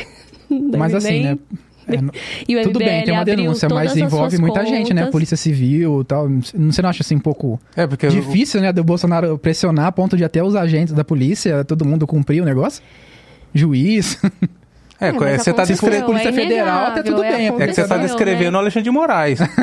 Poxa, teve uma pessoa, acho que foi em Goiás ou em Goiânia, o cara colocou o Bolsonaro é um pique ruído, o cara teve busca e apreensão na casa ah, sim, dele. isso teve mesmo, verdade. Né? Bolsonaro é o quê? Que chamou de pique ruído. Teve um cara também que xingou ele tanto tava passando, aí mandaram perguntar lá, fazer. Mandar por interrogatório lá na polícia. Então, Mas pra dar um, pra dar um susto, né? Realmente, hum. isso é errado, né? Mas. As pessoas usaram Paulo, assim, ferramentas institucionais para perseguir seus opositores. Uhum. Poxa, não é um princípio democrático, né? Sim. É como você falou da janela. Eu realmente não conhecia essa teoria. Uhum. É, mas quando você, você tem um extremo, né? Naquela época do Helenão, quem vai lembrar? Uhum. Uhum. Tinha até uma página do Helenão. Sim. Mulher enorme. Uhum. então, aquilo, tudo aquilo que a gente via, aquela esquerda cirandeira, eh, que a gente não concordava, ele, aquilo não, não levou a gente para o outro lado, né? Poxa, a, a não querer, pô, não, não quero isso para minha família, não quero isso né, na minha casa, eu não, não quero esse tipo de, de ideologia de gênero, enfim, um monte de coisa lá. Uhum. E acabou levando a gente para um lado para o lado direito. Mas se certo. existe um autoritarismo, se existe desde o começo, né, você você duvidar das instituições democráticas, você usar é, aparatos estatais para perseguir opositores, aí o que, que foi que aconteceu, né? Você levou todo mundo. Poxa, o Bolsonaro não se reelegeu, isso é fato. Você levou outras pessoas, provavelmente das pessoas que o Bolsonaro traiu, ou que se sentiram traídas, ou que perderam entes queridos na pandemia. Uhum. Né? Então, mas só fazer um comentário, aí depois você complementa. É, quando você se aproxima, no caso, né, do PSOL, do PT para tirar o Bolsonaro, e acaba até adotando algumas narrativas que eles impõem, como você disse, né? Ah, perseguir o opositor e tal. Mas, mas quando a gente olha, é quando a gente olha para é um fato. Vamos olhar para a realidade, ver se é fato ou não. Quem, não, tá, quem que tá preso? Não. Os bolsonaristas ou a Sim, os, é inimigos do Bolsonaro? É um absurdo. Na época que ele era presidente, a gente não via prisões como está acontecendo agora, né? Então, assim, existe de fato essa. essa vou falar narrativa, que é a palavra certa, né? Essa narrativa de que perseguiu, não sei o quê. Mas na prática a gente vê o contrário, né? A gente é vê todo mundo que tá próximo dele no preso. Mesmo Veja. se a gente fosse colocar níveis de perseguição, né? por exemplo, né? juntar com gente que manda executar outras pessoas, um partido que manda matar as outras pessoas, opositores ou traidores do partido, é um, assim, ó, é, é, uma disparidade, não é? Se você Sim, comparar Bolsonaro com esses caras. Mas você não para pra pensar, e a CPI da Lava Toga, se ela tivesse acontecido? Hum. Então, mas a gente tem que partir de fatos, né? Então, mas fato, você fato tinha é. a caneta mesmo, na verdade. mão. Não, sim, mas fato é, é PT, a esquerda, executa você já executou opositores. Você Eu... teve uma articulação do Congresso para é, que não houvesse mais decisões monocráticas do ministro, de ministros do Supremo Tribunal Federal. Uhum. No governo Bolsonaro. Tá Bolsonaro agora também, nessa vetou. Na época, o Bolsonaro vetou. Né? Por não, mas, é, mas é essa comparação que eu tô fazendo. Por quê? Então, Compara... como você levou, então, como você levou a um extremo e você levou a uma, uma resposta Sim. que é antidemocrática, Sim. você entendeu? Não, mas assim, é comparar quem tira vida de pessoas com opositores e comparar com decisões de caneta. Não, mas que também tiraram vida não, de mas, pessoas. A decisão de caneta. Veja, você quer justificar para mim, eu não, eu não vejo como algo para mim, os dois são ruins. A tanto, premissa tanto que mata é quanto, ruim. Tanto que mata ou aquele que não toma a decisão correta? É igual. Você está colocando como decisões, mas decisões elas causam um impacto real na vida das pessoas. Sim, sim. Entende? Sim. Então... Quais impactos? A gente consegue mensurar? A como teria sido se a gente tivesse tido a CPI da Lava Toga? Não, sim, é é que Como se, seria como, se a gente como tivesse- seria se, se tal coisa tivesse Você acontecido? não questiona isso? Poxa, por que Bolsonaro Não, é não, óbvio. fez isso? É, é, você fala assim, a gente é, a gente é, é taxado de esquerdista ou de traidor, não sei o que. Até nós. Nós somos, assim, é porque a gente. Sério? É, porque a gente já, a gente já questionou, questionou ações do Bolsonaro, é óbvio. Pronto. Se errou, errou. Se não foi certo, não foi certo. Se não foi acertado, não foi acertado.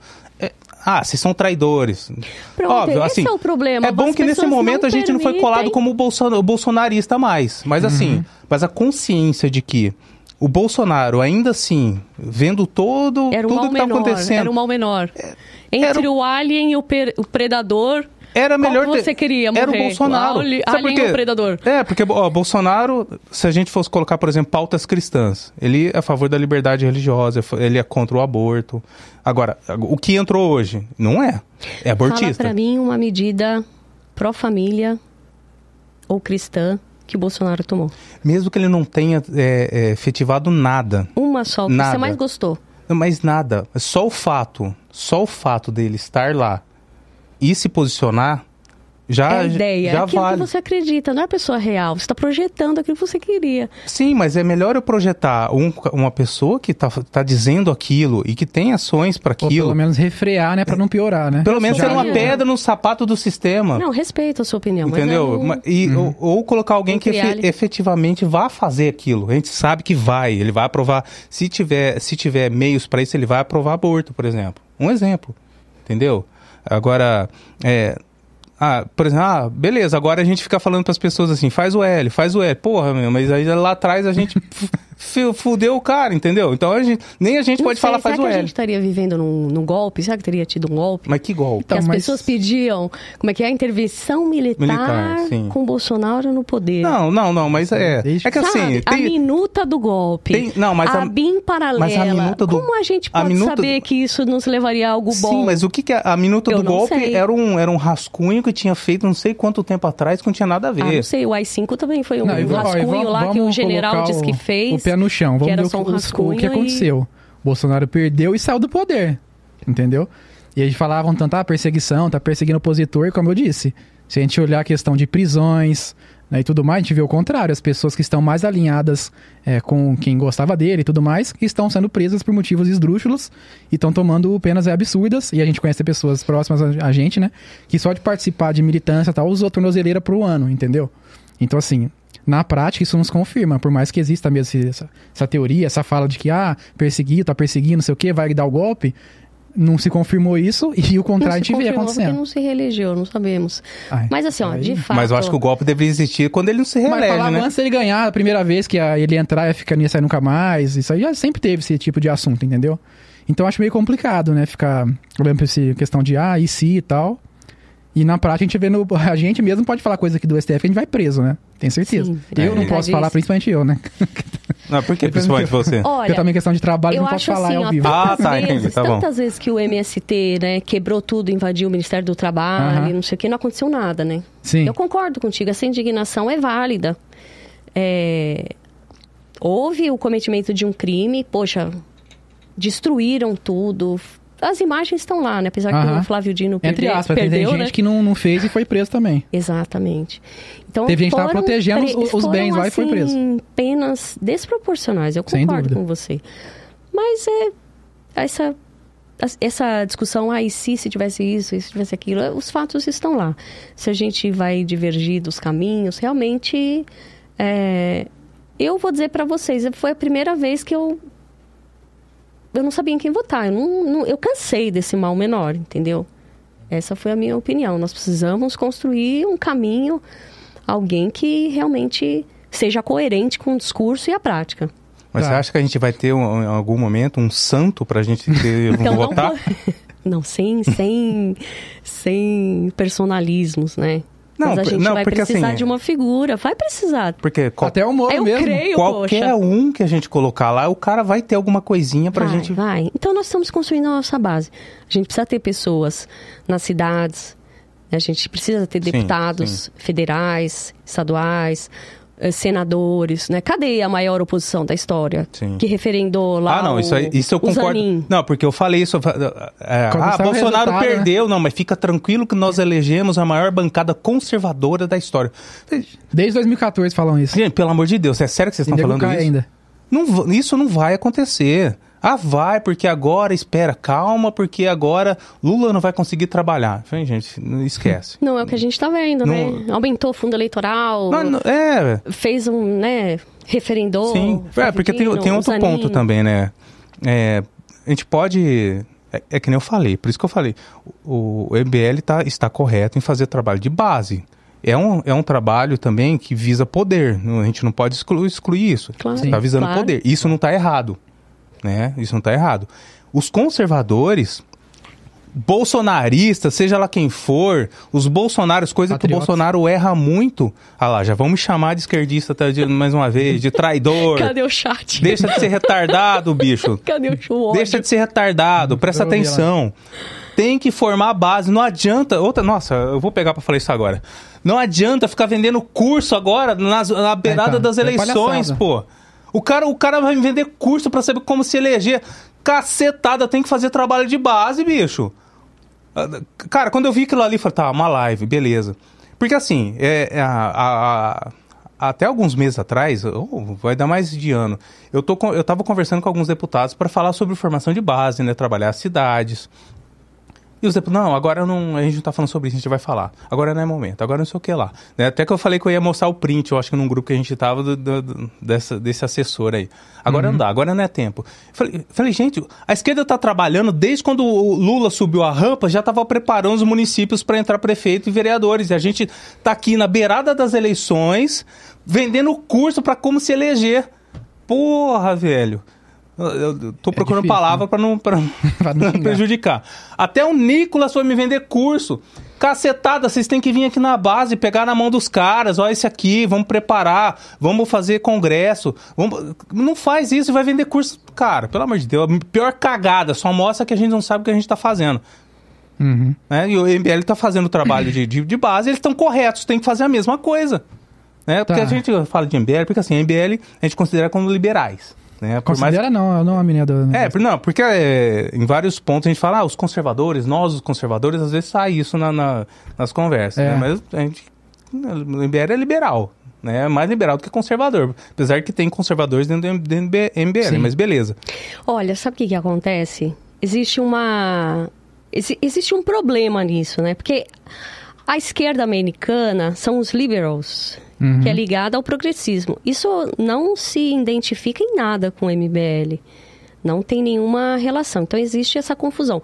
Então, realmente, é, a gente precisa pensar o Brasil e, e deixar de ser liberal bobo. Né? Porque o Brasil, ele tem lá o Brasil profundo, que carece do Estado, né? que carece demais de políticas públicas. Então, assim, o MBL tem se posicionado ultimamente realmente como um movimento conservador. Inclusive para se, se afastar dessa pauta progressista e dessa confusão que existe com o termo liberal, né? Uhum.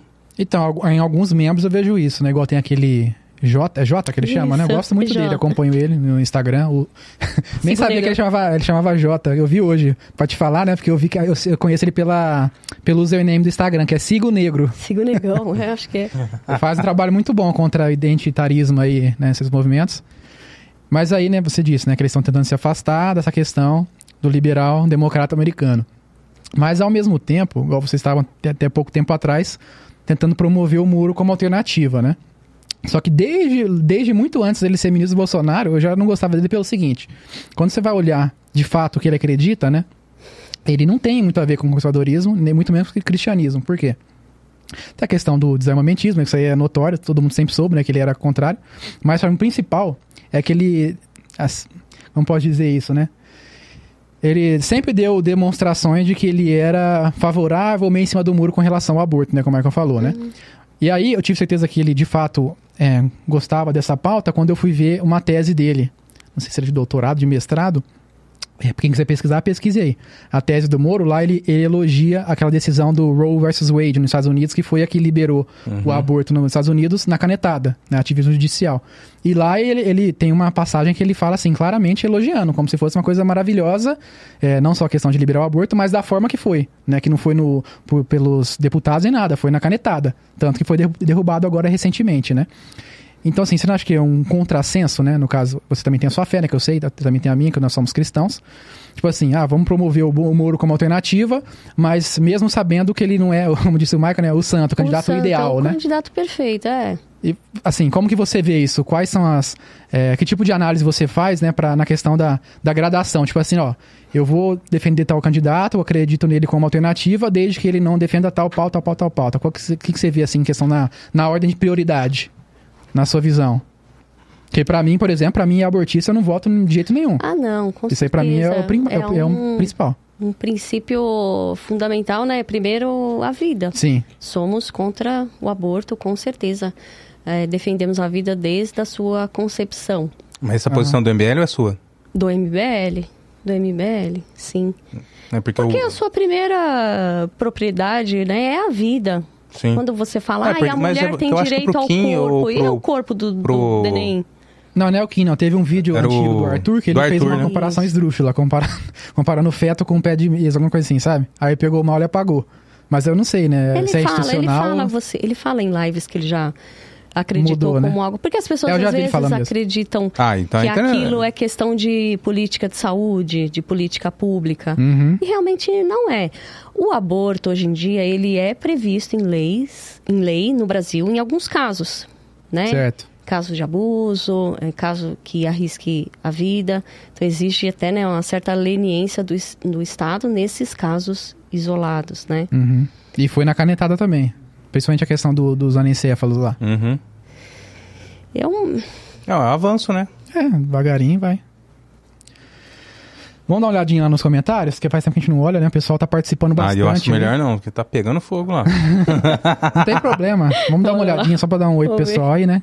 Senão o pessoal fica chateado, estão participando bastante. Pronto. A Natália Carezemin, eh, ela fez uma pergunta interessante. O que você acha sobre educação financeira nas escolas? Acho muito interessante. Acho que devia ser uma pauta para a gente discutir aqui em Ribeirão Preto. Isso foi aprovado, né, pelo Guto Zacarias, o, prog- o projeto Jovem Capitalista. Certo. E a gente sabe, teve uma pesquisa da CI que mostrou que 80% do- dos cidadãos ribeirão-pretanos, eles estão com 30% da sua renda endividados, né? Muitas pessoas não conseguem honrar com as suas dívidas, com, seu, com seus pagamentos, juro Uhum. rotativo no cartão. Então, a gente, a gente deveria, deveria ter isso nas escolas, né? Eu tenho um exemplo que o meu pai trabalhou durante muitos anos num, num banco e ele auxiliava as pessoas para tirar o saldo, para fazer saque, né? E ele contava para mim uma situação assim que as pessoas pegavam aquele papel e elas somavam todos aqueles números e aí falavam assim, mas como que não tem tudo isso aqui, né? No, na minha conta tá, tá tudo aqui, devia somar, né? E eu lembro de falar assim pro meu pai, pai, você tem que falar para essa pessoa assim, quando tiver aquele número e o C do lado é seu. E quando tiver aquele número e o D do lado é do banco. Que a pessoa vai entender que são créditos e débitos. Era movimentação. É a movimentação, para você ver o nível. Sim. Se há, assim, pessoas para ajudar a entender aquele saldo para fazer contas básicas. Isso acontece. Uhum. Poxa, então é- precisa ter educação financeira, acho que é uma Importante pauta isso. interessantíssima. Melhor do que a Obrigada geografia pela... para aprender, a ser- aprender a ser comunista, né? É, melhor do que útil. ideologia de gênero, Exatamente. muito, muito mais útil. Ó, mais comentários aqui. O Mendonça, Alan Mendonça, falou assim: ó, é melhor escolher o pior mesmo. tá de lançar. O outro falou assim: ó, Jonathan Queiroz foi o indicado do Bolsonaro no STF que deu direitos políticos ao Lula. É, isso daqui eu queria comentar que eu pesquisei, né? Porque eu vi um comentário de alguém do MBL, achei interessante. Falei, será que foi mesmo? Fui pesquisar e pelo que eu vi, foi para plenário e foi 8 a 3 tá? Inclusive com, com é, o o, voto. é, o Cássio Nunes é, votou para rever, né? Ah, sim. E aí, sim. quando fez a revisão, Aquilo ia voltar para a primeira instância, ah, prescreveu. Uhum. É. De todo modo, né? Foi pro. Tipo assim, por isso que eu acho assim um pouco estranho, né?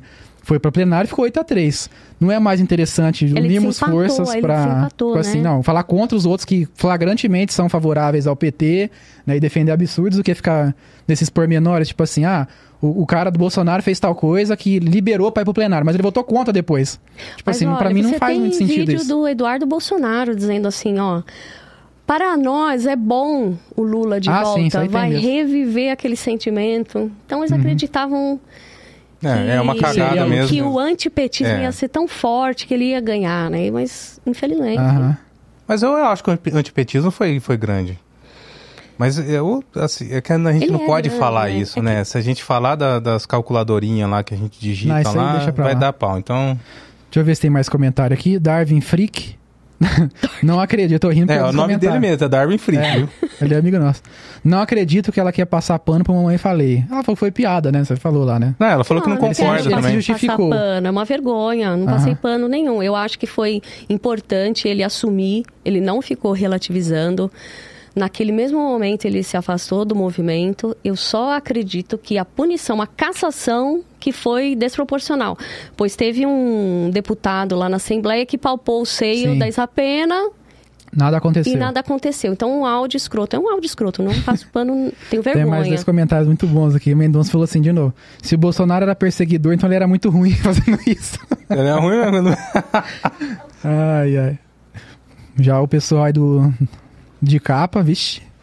Bom, Pô, pô, Bolsonaro, você era ruim até perseguindo as pessoas? Tá de Então. sacanagem, bicho. Tinha mais um que eu perdi aqui, muito bom. Ah, ah, tá. Esse aqui eu vou dar a chance pra ela responder, né? O Darwin também falou assim, ó. Por que hoje o MBL ataca o Lula e ninguém cita o picolé de chuchu? Isso é uma coisa que muita gente fala mesmo, né? Que acha que o MBL é, é oposição controlada. Tem gente que fala que é, como é que é? Juventude tu- é, PSDB. É o novo. Muita gente fala isso, né? Não, Os tucaninhos. É. O Alckmin, né? Não, tem uma publicação aí, uma das últimas publicações da minha página, dá uma olhada lá. É, Ele se finge, né? Se... aham. É, poxa, é uma vergonha. O cara. Chamou de bandido e tudo, né? Chamou né, de bandido, Uhum. depois estava lá gritando Lula, Lula. Agora eu não tenho como responder por ele. Acho que eu acho que eu teria vergonha de, de fazer isso, mas Eu também. parece que ele não. Ah, Jô Domingues. Níveis de atropelamento institucional. É mole? É, deixa eu ver. Investe já. Perfeito, Alan. Ele era um perseguidor ruim, mas ainda assim perseguidor. Só não tem te- tempo suficiente. Matheus Pessoa. É, que pensamento medíocre desse cara. Ficar pensando somente no menos pior não vai resolver a situação nunca. É, deve tá falando de mim. É. Ah, então, beleza, tá o Lula aí. Faz o L agora. Aí eu posso falar. Ah, ah, também tem aqui, deixa eu ver. Show de bola, Karen Boa, João Ricardo Manequini. Ah, quem acabou com a Lava Jato, Jonathan Queiroz falou. Quer responder, mas quem acabou com a Lava Jato? Ah, não, deixa aí. O Queiroz deve ser amigo do, do Bolsonaro. E o cara falou assim: e pros baba-ovo do Minto, se você ainda não acordou até hoje, trago más notícias. Roberto Tropiano, todos condenam antes de se confirmar a veracidade. E é mais uma das narrativas criadas para isso. É, o cara chamou a gente de baba-ovo do, do Minto? Deve ser, né? A gente baba-ovo do Minto é brincadeira, viu? Então Ele tem que imagina os que baba-ovo de verdade. Então. Caraca. Ah, ok, Ribeirão falou assim: ó, qual a obrigação de um vereador na opinião da Karen? A pergunta meio Enem, É. né? Enem de, Qual con- função do pergunta de concurso. É fiscalizar aquilo que o executivo faz, né? Fiscalizar de uma maneira diligente, não só de, de papel, né? Realmente aquilo que é feito pelo executivo. Principalmente é isso, propor leis, propor melhorias para a cidade, enfim. Uhum. Você vai tirar foto em buraco? Olha, que buraco olha, é mas tem. não tem como, né? Ô, gente, Se você for fazer uma selva aqui em frente, você vai achar um buraco. E essa- essas É chuvas que a gente teve eh, há uns domingos atrás, que tá tudo detonado. Lá no bairro onde eu moro ainda tem um monte de coisa detonada. Como que a gente vai fazer? Vou ter que fotografar e mandar pra clube lá, ou pra, alguma, É. pra algum jornal, né? Porque... Ou pro Bigodini, né? Agora o pessoal tá mandando pro Bigodini É, direto. agora o bigodinho. Então, porque a gente virou o mora clube, na virou cidade... clube verdade da internet, né? o Clube Bigodini? verdade. Tem comentário no WhatsApp, André? A gente nem Não- passou ah, o nem passamos né? o número, né? Ai, meu Deus. Coloca aí o número na Manda, tela. manda. Não tem? Não, fala um Ah, número. hoje tá com problema, né? Problemas técnicos, pessoal. Sem Faz WhatsApp parte, hoje, né? Mas tem, mas manda na live que eu tô vendo aqui, tá bom? Quem quiser, fica à vontade aí que eu tô É que- acompanhando não é aqui. porque os áudios, cara, é muito legal, é muito da hora. Sai cada coisa, bicho. pessoal mandar no, no chat aqui, você vê. É, isso aí. Acabei de falar. o André é sempre ele. Eu não entendi esse final. Ai, ai. Ah, uma outra coisa que eu queria te perguntar, né? Que a gente, eu sabia que a gente ia chegar nesse assunto. É, e também o pessoal comentou na live falando, pessoal que tem a mesma opinião que você. Falou que é meio complicado, né? Escolheu menos pior e tal. Na última eleição foi difícil. Mas aí eu vi, eu vi um- uma thread no Twitter de um cara que chama Stefan Kanitz. Nem sei quem que é. Achei interessante. Ele fez uma análise dos números, né? Aí disse o seguinte. Lá tem mais detalhes, tá? Quem quiser pesquisar depois. Stefan com PH, Kanitz com K, tá? Aí eu pensei aqui umas coisas que ele falou. Só para dar a introdução, que vai ficar mais fácil de entender. Ele disse o seguinte: o Nordeste supriu o mesmo número de votos em 2018 quanto em 2022. Mas algo que me chamou a atenção foi a mudança de votos a favor de Lula por bairros da cidade de São Paulo 2018 e 2022. A periferia de São Paulo manteve os seus votos a favor para o PT, como seria de se esperar. Mas foram os bairros mais ricos da cidade, onde mora a classe média do Brasil, que fizeram a diferença de 2 milhões e 400 mil votos que elegeu Lula, lembrando os 6% de votos em branco e 20% em abstenções. Bom, passada a eleição e tal, é, não sei se o MBL teve essa postura, mas eu vi os membros, né? Com essa estratégia de incentivar o voto nulo porque não acreditava, não sei o que tal, no Bolsonaro, no Lula, Bolsopetismo, etc, né? Você, na sua visão, né? Não falo pelo MBL porque cada um tem sua opinião, os membros lá da Uhum. liderança, né? Na sua visão, você acha que foi uma, uma estratégia acertada? Sendo que o Lula ganhou e não teve outra via? Na verdade, uma diferença mínima, é né? que a gente não fez campanha bo- pro voto nulo, né? O MBL não fez uma campanha pro voto nulo. É difícil você sempre ficar assim, ah, mas você apoiou não sei quem, olha agora. Então, se a gente não concordava, a gente não quis aceitar o mal menor. É simplesmente isso. Para não ficar ouvindo, ah, mas você se associou, tal. Então, chega. Então, não é que o MBL fez campanha pro voto nulo. Ele não, não quis escolher nenhuma dessas opções que, se, que as pessoas colocaram lá no segundo turno. Certo. E isso é verdade. Você. Bolsonaro perdeu o eleitorado de São Paulo. Perdeu muitos votos em São Paulo. As pessoas acho que tiveram medo desse autoritarismo.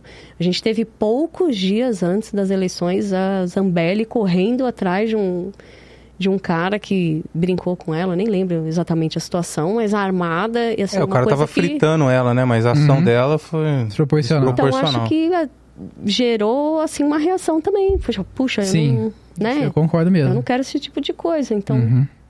Com certeza perdeu o voto por isso e outras questões também. Mas se tratando de uma diferença mínima, né? Você não acha que fez diferença? Tipo assim, só do, por exemplo, o Kim, pode ser falando o Kim, o Arthur, o Nando Moura, que também, que não é do MBL, mas é amigo dos caras lá. Na época, não sei hoje em dia, toda hora ele briga Ah, com Nando outros, né? Moura é do MBL, o, o, o, o, Como é o nome do rapaz lá do. Brigadeiro é do MBL. Até você, você hoje vai... Não, não, não, você eu saiu não. Hoje, Não é faça isso comigo. Você falou, eu ouvi. Vou fazer esse corte. Não, mas aí, o que é verdade a gente tem, que- tem que ser dito, não tem como. Não tem como. É inevitável, né? O, o rapaz lá do Inteligência Limitada, o Vilela. Vilela é do MBL. É, ele, ele, fa- ele dá toda a pinta, mesmo que não seja. Então, aí Café por ser uma diferença mínima, você não acha que isso acabou influenciando? Tipo assim, se, se não tivessem feito essa propaganda, mesmo que não tenha sido institucional, né, do MBL, mas ali as pessoas que são conhecidas, feita essa, essa campanha, assim, falando, ah, eu não, não tô incentivando ninguém, mas eu vou votar nulo, não voto só nem no Lula, é a mesma coisa. Você não acha que acabou incentivando a ponto de fazer diferença? Porque a diferença foi muito pequena, né, se a gente vê os números e também pela região, né, a gente sabe que ali... É, a liderança, o pessoal mais ali do, da nata do MBL tá lá, tá lá em São Paulo, né? Então você não acha que isso acabou influenciando? Ou não? Você acha que não fez diferença? Foi outras questões que, que fizeram o Bolsonaro perder, né? Por uma diferença tão pequena. Pode ser que sim, mas acredito que o Bolsonaro perdeu pro Bolsonaro mesmo, né? Certo. Por conta é, das pessoas que se foram na pandemia, das falas que foram muito radicais ou muito ruins. Tá. Só, ah, só pegando um gancho da questão da pandemia, né? Então o cara tava com a máquina na mão, o cara aprovou um auxílio, né? Poxa, deu vários auxílios, com tudo aquilo ele perdeu. Aí a culpa é do MBL. Eu agradeço a importância. o MBL realmente é inevitável, mas acho que foi muito ruim, não? Será que não é essa? Será que a gente não, não, é levado a pensar isso? Bom, fica a reflexão aí, né? Porque com relação, por, por ser um número tão pequeno, né, a diferença acaba é natural, né, que as pessoas queiram buscar um, um culpado, né, para isso, Sim. né? Ah, eu não coloco a culpa no, no MBL, não. Apesar de poder, poder ajudar, eu coloco culpa na, naquela calculadorinha que a gente pode falar o nome que a gente digita os Sim. votos lá. Aí com relação é, à pandemia que você citou aí, né, eu vi que você citou em outros momentos também. Como eu disse lá atrás, né, você não acha assim que é um, é um negócio meio meio estranho, né, adotar essa narrativa de que ah, o Bolsonaro foi responsável pelos mortos, sei o quê, sendo que se a gente olha, por exemplo, proporcionalmente com olhos frios, né, proporcionalmente o número de mortes por milhão ou por 100 mil para outros países até que tinham lideranças extremamente esquerdistas, como por exemplo na Itália, na Espanha, que tinha aqueles vídeos dos caminhões com as pessoas mortas sendo carregadas. Assim, na mídia não falam, ah, fulano era genocida, né? Que era o líder da Itália, da Espanha, né? E no Bolsonaro sim. Aí você não acha que, tipo assim, que é um pouco estranho isso, jogar nas costas do presidente da república as mortes das pessoas? Ó, é muito estranho, por exemplo, né? Muitas pessoas agora morrendo de dengue e ninguém chamou de genocida, né? Sim. E a dengue tinha sumido também, né? Agora voltou de férias. É muito estranho. Mosquitinho. Mas eu, assim, poxa, ele poderia ter. Se ele só não tivesse errado tanto, se tivesse feito, assim, uma união nacional, ó, vamos combater isso, vamos seguir tal medida, vamos fazer dessa maneira, né? Não, não tirar sarro, não tentar desviar as vacinas de São Paulo. Né? Teve escândalo de, de tentativa de superfaturamento de vacina. Poxa, rejeitou a compra de vacina da Pfizer, quer as pessoas critiquem ou não, mas essas coisas causaram impacto, né? Então, mas no caso da Pfizer, né? Só pegando esse último que você citou aí. É, pelo que eu pesquisei, parece que o Brasil foi o. o depois da, da Inglaterra e Estados Unidos, foi um dos primeiros países que teve vacinação. Foi lá em fevereiro de É, 2021. mas era pra ter tido assim. antes, né? Mas como? A ideia era Se nem ter... nos países fabricou tinha. Porque Assim, concordando ou não com a questão da vacinação, né? através Mas do SUS Meio estranho tem um serviço de vacinação invejável, que não é de agora. A vacinação não começou agora na Covid, Uhum. né? O Brasil erradicou várias doenças através da vacina. Sim. Vírus é vacina, gente. Quando a gente era criança, a gente tinha aquela catapora que você ficava se coçando, se matando, né? Uhum. Hoje em dia você não tem a vacina da Existe. catapora. Os meninos pegam a catapora é assim, uma bolinha que, ai, acho que é catapora. Uhum. É a vacina. Então, a vacina não vai impedir que você se contamine com o vírus, ela só vai te preparar, ela vai preparar uma resposta imune para aquilo. O SUS tem a experiência de controle de aplicação de vacina. A ideia era utilizar essa, essa capilaridade do SUS. Uhum. Então, foi oferecido antes para o Brasil essa oportunidade, né? Quando era Ah, Antes dos países que fabricaram? era. Não, que fabricaram não. Antes de ser aplicado, eles queriam trazer para cá, porque o Brasil tem essa capacidade Tá. de, de É que eu não me Já tem lembro um das datas histórico. exatas, mas pelo que eu já olhei, é, os primeiros lugares que aplicaram foi lá na- no Reino Unido, né? Que foi onde foi fabricado, e nos Estados Unidos. Aí logo em seguida, tipo assim, 15 dias, um mês depois, no Brasil, a primeira foi também.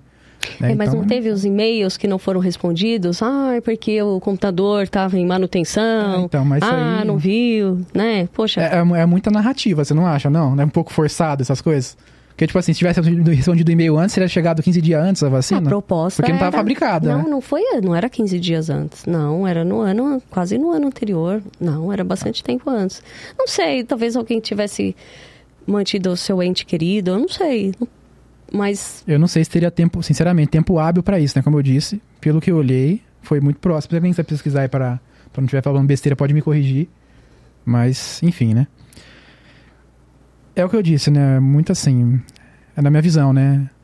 A gente critica o Bolsonaro que deve ser criticado, tanto que a gente é xingado aí pelos patriotas. Mas no caso mesmo da, das movimentações em quartel, a gente sempre foi contra. Sempre. A gente sempre falou contra, não tinha programa, né, ao vivo. Mas nos nossos grupos aqui, né, amigos, etc., grupos de, de WhatsApp, sempre falamos gente contra. Nunca incentivamos falamos ninguém que- quartel. É, sempre falamos que, ah, que, o- que as Forças Armadas é melancia. Isso aí, Sim. desde Ixi, sempre. Entendeu? O pessoal descobriu agora, parece. Tinha né? gente que dá, dava piti. Não, Sim. tem gente que tá esperando até hoje. Não, calma, que tem algumas horas para acontecer. Aham. 48 70 horas não passou, é 72 não 72. passou. Só, Calma que vai só acontecer. mais 72. Ah, É. bem, pelo amor de Deus. Então, assim. Cara, eu lembro que nessa época eu fui em frente o, o quartel, falei, gente, eu fui lá em frente porque eu fiquei sabendo que tinha um pessoal fazendo oração. uhum. E tinha uma galera tava hostilizando esse pessoal que tava fazendo ora- oração lá em frente. Falei, não, aí, que tinha que ser ecumênico o negócio, né? é, é, não, é que Laico. não era pra ter isso, era pra ter envolvimento de. Eu falei, não, aí não, agora eu vou lá. Né? Eu Vou lá e vou, e vou fazer oração junto. Quero ver quem vai falar alguma coisa, né? Beleza, eu fui lá e eu falei, aí no final ninguém falou nada. Ninguém eu falei, tava orando pro pneu, né? hã? Ninguém tava orando pro pneu. Eu não vi ninguém intercedendo pelo pneu. Mas aí, eu olhei e falei, gente, isso aqui, ó, esquece, vai pra casa, né? Para com isso daqui. Quer- vamos, vamos fazer oração, vamos rezar, vamos fazer em casa. Sabe por quê? Exército não vai ajudar a gente. Ah, mas como? Você não pode tirar a esperança. Eu falei, gente, olha aqui. Tá vendo aquele gordinho lá dentro, lá? Não, em frente ao computador. Vocês acham que estão fazendo. Você acha que ele tá fazendo relatório falando de quantidade de pessoas que tem aqui? Imagina, ele tá jogando alguma coisa ali já já chegou o iFood dele. né? Aí, ah, você tá um absurdo tirando nossa esperança e pá, pá, pá, pá. Falei, beleza. Eu pra ir embora, o que que acontece? Chegou o iFood. Chegou o iFood. Falei, falei aí, ó. O gordinho tá esperando o lanchinho dele lá. Você acha que esse cara tá ligando pra vocês aqui em frente? Pelo amor de Deus, para com isso. Vai pra casa. Não vai ter revolução, não vai ter golpe militar, não vai ter nada disso. Vai, vai pra casa. Ah, você não é patriota, você é traidor, você traiu o Bolsonaro. Não, gente, é realidade. É pé no chão. Ó, o Mendonça mandou mais um comentário aqui. Agora, dessa, dessa vez, ele elogiou. Falou assim: ó, Karen, apesar de ser do MBL, você pelo menos demonstra sinceridade e equilíbrio. Parabéns por isso. Obrigada. Olha aí. E aí, eh, depois ele mandou um- uma citação também de um livro aqui, hein? É, Liberalismo é Pecado, do padre Félix Sardá e Salvani. Esse livro é muito bom, viu, gente? Recomendo aí, já lemos. O Michael me emprestou. Tá aí do seu lado, mostra o livro, Aqui, pô. ó. Esse livro Dá aqui, pra ó. ver lá? Foca no. no Eu já ia fazer propaganda pra ela Ah, depois, que o livro é é- bom pra caramba. Tem ali Ai, ó, o- que maravilha. as Ele falas mandou- da Revolução Francesa, né? Realmente. ele mandou uma citação desse, tem esse livro, né? Que fala assim, ó. Contentar-se com o aumento, sem procurar examinar a- o valor do aumento, é não somente acumular forças imaginárias, mas ainda expor-se a ver paralisadas em sua ação as verdadeiras, caso existam. Assim, né? Só resumindo, assim, pelo que eu li antes, né? Tentando traduzir para quem não prestou atenção na citação. Tá dizendo, tipo assim, você se juntar a mais pessoas em uma causa é, comum, né? Por mais que você creia que essa causa é verdadeira, é legítima, é, acaba, acaba mais prejudicando do que você ter menos gente e defender o que é correto, entendeu? É Tipo isso, tá, que diz aqui a citação. E aproveitando essa, esse daí que ele mandou, tem uma outra pergunta aqui do, do Darth que ele tinha mandado antes pra gente, deixar anotado pra te fazer, pra não esquecer de fazer. Achei interessante. Ele lembrou daquela ocasião da passeata, né? Ele falou assim, ó. Se tínhamos um governo de direita e o MBL se diz direita, por que se aliou ao PT, querendo impeachment do governo Bolsonaro, fazendo passeatas fracassadas, e agora ao Kataguiri, que era o impeachment do Lula, dizendo que se o Bolsonaro for pedir, ele vai junto. Não é uma hipocrisia? E outra, não via críticas, esse a gente falou, né? Ao, ao, ao Alckmin. E aí, né, juntando essas duas dois comentários, né, que você fizesse comentário, é, é, respondesse né, sobre isso, né? Que ele tá falando sobre a passeata, né? Que a gente lembra, né? Que deu o que falar, né? Deu muita polêmica, porque lá no, na passeata tinha o pessoal do, do PSOL, do PT, subindo carro de som junto, né? E acabou pegando muito mal para a imagem do MBL, né? Gente da direita que discursou, depois apagou, né? Sim, então, exatamente. e aí também junto com essa citação que o rapaz mandou aqui, o Mendonça, né, sobre se aliar pra questão de número, igual o Kim falou na época que eu lembro, né? Não, a causa comum é derrubar o Bolsonaro. Então, quem tiver. Tem até um áudio que eu vi recentemente, né? Que ele fala: é, quem quiser unir forças com a gente, não importa o espectro político, todo mundo é bem-vindo. Depois, no- na hora do pleito democrático, a gente faz os nossos debates, a gente briga, mas agora é por uma causa boa. Você não, não acha que isso acaba mais prejudicando do que ajudando, do que beneficiando, né? Mais prejudicando do que beneficiando? É que Fiz uma assim, pergunta ó, longa, mas. É porque Fica à vontade da maneira responder. como essa o Darwin, né? Ele colocou, é, misturou muito, misturou todas as coisas, né? Ele falou dessas manifestações também lá de 2019 que a gente ia às ruas, Eu era acho um que ele tá falando daquela, daquela, daquela última lá, que era dia 12 de algum mês Isso, aí. do Fora Bolsonaro. Mas Isso. ele coloca lá atrás. Então, o que nos levou a pedir o impeachment do Bolsonaro? Né? O que foi que nos levou a isso? Né? Quais foram as medidas, quais foram os erros? A gente já falou aqui, posso posso elencar novamente. Então, nós, nós fomos às ruas, não sei se ele é de Ribeirão, né? É daqui de Ribeirão, da área. pedir a CPI da Lava Toga, o COAF com o Moro, a prisão em segunda instância. E daí, depois, tudo aquilo foi acabando. Tudo aquilo foi sendo né, traído. Poxa, Bolsonaro colocou um petista na PGR, Uhum. acabou Augusto com a Lava Aras. Jato. Então, assim, vocês estão falando é uma coisa ruim, né? Então, eu, eu, na sua base, eu já vou discordar de você. Bolsonaro fez um governo muito ruim, tanto que não foi reeleito pelas próprias pessoas que inicialmente o tinham elegido lá, né? Lá atrás, né? O São Paulo lá perdeu muito seu eleitorado. Uhum. Foram uma diferença mínima. Mas, assim, quando a Dilma caiu, você precisou de votos de todos os partidos. Você precisou de votos de pessoas também da esquerda. Não, você votos, precisou tudo bem, mas- de convencimento. Mas eu não vi Mas nego a subindo no coisa não- palanque junto PSDB com PT, com PSOL, com, com É, Novo. o PSDB não queria, né? Aham. O PSDB queria que a Dilma sangrasse até o final. Então, eles, eles não poderiam ter... Quando eles foram para as ruas, as pessoas vaiaram totalmente. Aham. né? Porque eles não eram bem uma oposição. O Alckmin tá aí para para falar tudo isso, né? Certo. Então, veja, você precisa de apoio político para você produzir efeitos políticos. Não adianta, você não vai conseguir sozinho. Então, é só isso. Não, não é verdade que você vai dizer que se uniu, tanto que hoje em dia não compactua, tem várias divergências. Veja, na É, política... até a moça lá foi perseguida, a Amanda se lá, né? você, Se você não dialogar, se você não tiver um diálogo, como que você vai conseguir é, aprovar as, as propostas, as boas propostas, aquilo que você acredita? Você, Uhum. A política é a arte do possível, né? Senão, o que que, não tinha, o que, que tinha antes da política? A guerra, né? Então, aí todo mundo se debatendo, é, perseguição, Uhum. né? Violência, como a gente está vendo, a escalada da violência. Né? Então, a- gente é conservador ou não é? A gente vai buscar os meios inst- institucionais de produzir aquilo efeito que a gente acredita. É só Certo. isso. Não eu, eu concordo com isso que você falou, né? Na, na, na prática, a política ela é assim. Mas você não acha que isso, quando você faz esse discurso que é correto, é, não acaba contradizendo? Porque na, na da mesma forma, o pessoal do MBL fala que o Bolsonaro ah, se uniu com o Centrão, pra questão de voto também, né? Pra aprovar medidas no Congresso, né? E, assim, fez a questão ali da, do dia a dia político que é necessária, como você falou. Não acaba, assim, não é a mesma coisa? Ó, você já fez a mesma pergunta de diferentes maneiras três vezes. Eu não acredito. Uhum. Não é a mesma coisa. Eu não vejo que é a mesma coisa, né? Não é o mesmo efeito o presidente apoiar pautas, eh, colocar um petista, colocar o André Mendonça, que fez um livro em homenagem ao Dias Toffoli. Ao Toffoli. Não é o mesmo, não é a mesma coisa.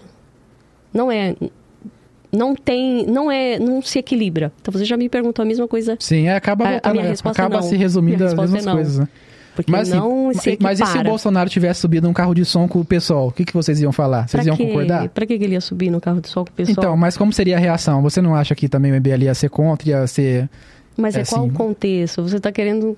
É, você está Indep- fazendo Pode ser qualquer, pergunta qualquer de pauta. maneiras Eu tenho certeza que o MBL ia, ia fazer vídeo contra e ia Não criticar. sei, o PT votou junto, o, PL votou junto com o PT para aumentar o fundo eleitoral. Sim.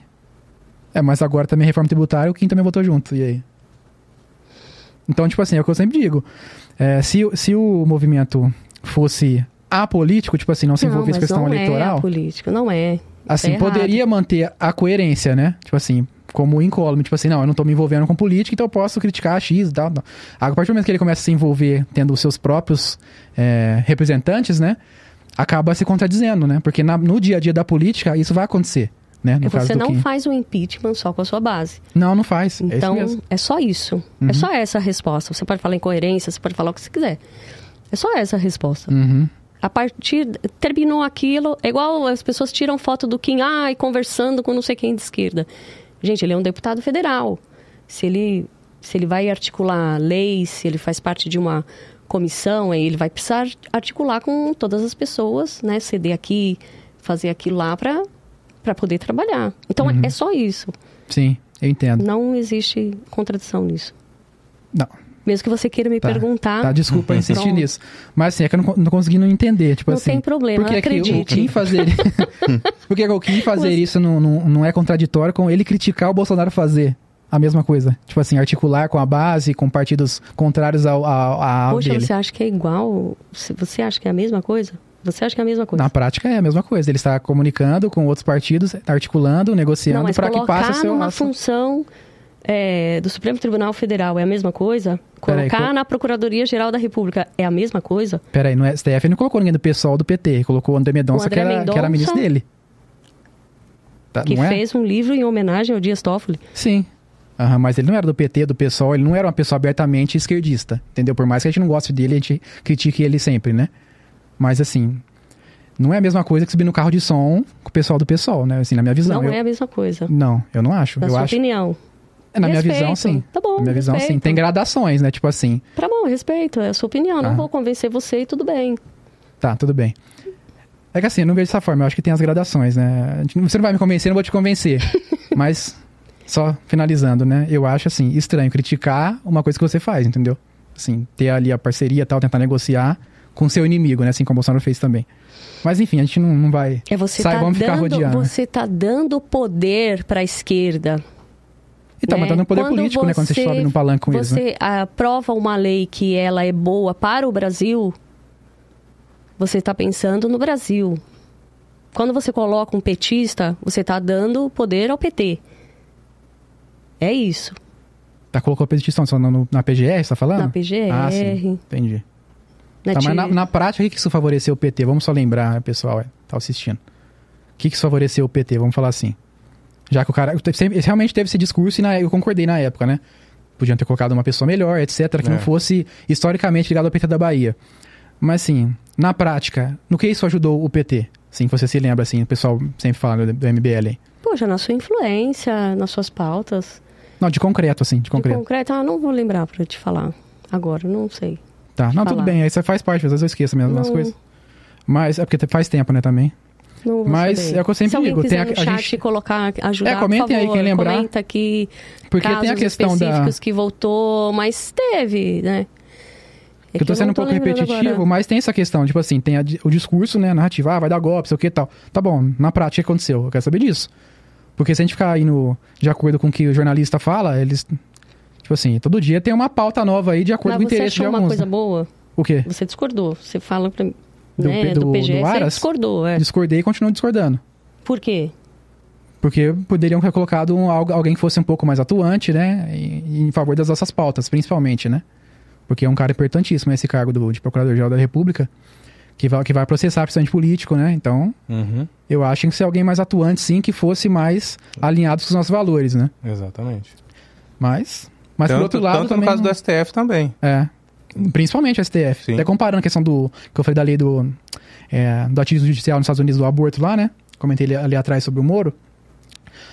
Por que, que foi revertido agora? Porque o Trump colocou é, justices, né, que eles chamam, né, que é são os juízes lá da Suprema Corte, que eram contra, abertamente contrários ao aborto. Tanto que, quando eles foram indicados, eles foram sofreram muita represália da, da mídia, né? O primeiro, que é o Kavanaugh, se eu não me engano, surgiu a, é, surgiu a acusação de estupro lá, de estupro, de abuso sexual, lá de 50 anos atrás. O cara era casado desde os 18 anos, tipo, nem conhecia a mulher. Depois não, não processaram a justiça nada. Depois mentiram, sabe? Era só pra tentar barrar a indicação dele no, no Congresso, né?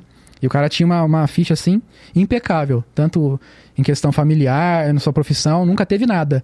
Aí só porque ele foi indicado e era um cara abertamente conservador, realmente, assim, né? Que ia ser contra essas pautas, surgiu um monte de coisa. Depois, em seguida, ele indicou uma moça que era católica militante, assim, abertamente católica. Mesma coisa. Surgiu um monte de problema, um monte de coisa, sendo que a mulher nunca teve nada. né? Mas é que aconteceu? Isso acabou passando, foram aprovados, né? Aceitos. Aí conseguiram formar uma maioria de voto contrário a essa canetada do, do aborto lá atrás e derrubaram o entendimento. Entendeu? Então, sim, eu, eu concordo contigo, como o Michael falou também, que eu acho que deveriam ter, ter sido colocados é, juízes ali no Supremo que fossem É, mas eu mais... acho, eu acho que a diferença que a gente está tendo aqui é a seguinte: é, a gente concorda que as indicações não foram boas. A gente, eu- a gente concorda com isso, né? Aham, Mas a gente, a gente só com o resultado disso, com a ação final disso, que a gente está concordando. A gente não concorda que o Bolsonaro tenha feito todas essas indi- indicações. Sim, Mas também a gente não concorda que a gente tinha que derrubar ele por causa disso. A sim. gente não tinha opção, Entendi. entendeu? É só, eu acho que é só nesse Uhum. ponto que a gente discorda. É, as pessoas sempre querem assim, ah, não, o MBL tem que fazer isso. Olha, vocês têm que ir pra rua e fazer não sei o quê. Vocês têm que se posicionar tal coisa. Não é bem assim, né? O MBL é um movimento independente. Ah, mas é, mas é que é, isso aí é exigido de qualquer movimento. Uhum. É, Sim, ainda por- mais nacional, né? É, e, por exemplo, na época o, o, o pessoal tá vendo eu tirar a embalagem aqui, né? Porque a nossa água. produção não tirou, mas tudo bem. Eu vou colocar aqui atrás. não tem patrocínio, não adianta nada. patrocinar. Fala em pa- Ah, Beleza, deixa eu concluir essa, esse raciocínio. Depois eu vou falar de patrocínio, o que, que rolou aqui. É, uma marca grande de cerveja veio atrás da gente aqui pedindo pra gente tirar episódio do ar. Tirar Beleza. episódio. É, Eita, depois eu explico isso daí. Por coisa que nós nem falamos, né? É, Convidado. Então, o que, que tá vendo aí? Perdi o né? raciocínio, tá vendo? Fui marcar o que era pra falar depois. isso. Tava falando sobre todo movimento acaba tendo que se posicionar. Isso. cobrado, né? É, por exemplo, na Pode época. se posicionar, mas que faça. Ó, quer que você vai pra rua e Aham. faça É, na- coisa. Sim, sim. É, é um- não, é um absurdo. Por exemplo, quando no- na época que, que do movimento conservador, qualquer coisinha, qualquer pauta que aparecia, já vinha um monte de gente. E aí? Você tem que fazer Uhum. o quê? Vocês não Vai vão fazer quê? nada? Tá mobilizando? É, não tá mobilizando, né? É, isso, isso sempre vai acontecer. Sempre vai acontecer. Principalmente movimentos que, que tem, tem força e, e tem engajamento. É, a galera vai falar, ah lá, o Mike é do MBL. gosta do MBL." Gente, o MBL tem força, de- de- deixa de ser besta, pelo Mais amor de um Deus. aqui do MBL, igual o Nando Moura. Pelo amor de Deus, não me compara ao Nando Moura. Sou mais alto, sou moreno, bonito e careca, então... Ai, ai. Que piada você tá fazendo aí, Gil, que eu tô ouvindo? Não, e sou bem casado. Com cinco filhos. Ó, foi mais um comentário aqui. Ah, Mundo Curioso. Karen, houve uma polêmica no ano passado por causa da faixa de ônibus na Dom Pedro. Teve até protesto dos comerciantes na região. O que você pensa sobre isso? Nós até trazemos, trouxemos aqui um senhor lá da Dom Pedro, que é um comerciante, ele falou disso aqui ne- É, nesse estúdio, né? nesse estúdio. Você acompanhou? Chegou. Eu cheguei a assistir, assim. É, é muito complicado essa questão, né? Porque o que foi observado em Ribeirão Preto é que, na maioria do, do dia, aquelas faixas ficam vazias. E isso não é bom para o comércio local, né? Uhum. Precisava ter sido feito um melhor estudo é, de que maneira isso vai contribuir para quem usa o ônibus, né? Uma coisa é fato, eu sonho o dia que as pessoas vão falar assim, olha, eu vou em tal lugar de ônibus porque é mais rápido. Hoje em dia, infelizmente, não é isso que tá acontece. fugindo, né, do As ônibus. pessoas estão fugindo, né? A gente fala aí, a hora que você falou, ah, 15 minutos, me veio assim, ah, é de carro. de carro. De carro, de carro. Porque o ônibus, infelizmente, ainda é muito complicado, existe um monopólio com relação a essa concessão do ônibus da época do governo anterior, né, que precisava ser revisto. Então, poxa, precisa, precisa pensar nessa questão do comércio, nessa questão de mobilidade urbana, Uhum. mas para Uhum. ser pensada de uma maneira melhor, né? É, até se for sobre essa questão das faixas vazias, o Marcel, que é amigo nosso, ele fez um curso lá na Escola Superior de Guerra e ele disse que o, o trabalho de conclusão que eles fizeram foi uma análise do trânsito aqui em Ribeirão, né? E ele disse que um dos caras lá da, da turma dele ficou, fez algumas análises presencialmente. Ficou, por exemplo, na Vila da Independência e fez a contagem de quantos ônibus passam em horário de pico dos dois lados. E era um número assim, tipo assim, é, muito baixo, sabe? Muito baixo mesmo, que não justifica a existência dos corredores. E aí ele até comparou com as faixas lá em São Paulo, né? Que, tipo assim, é milhares de Nossa, ônibus por é. hora, sabe? Em lugares você Nas avenidas, mais assim, mais de ônibus, movimentadas, é, né? Sim. E aí ele falou que eles entregaram esse relatório para a prefeitura, além de ter feito lá pro, pro curso, né? Eles pegaram, foram até a- o palácio, lá esperou, um- tomou um chá de cadeira, ficou um tempão, entregaram pro secretário, algum, alguém lá da- do Nogueira, né? Falou que os caras cagaram e andaram, tipo assim, nem aí, nem ligaram. É que os caras já estão prevendo o futuro.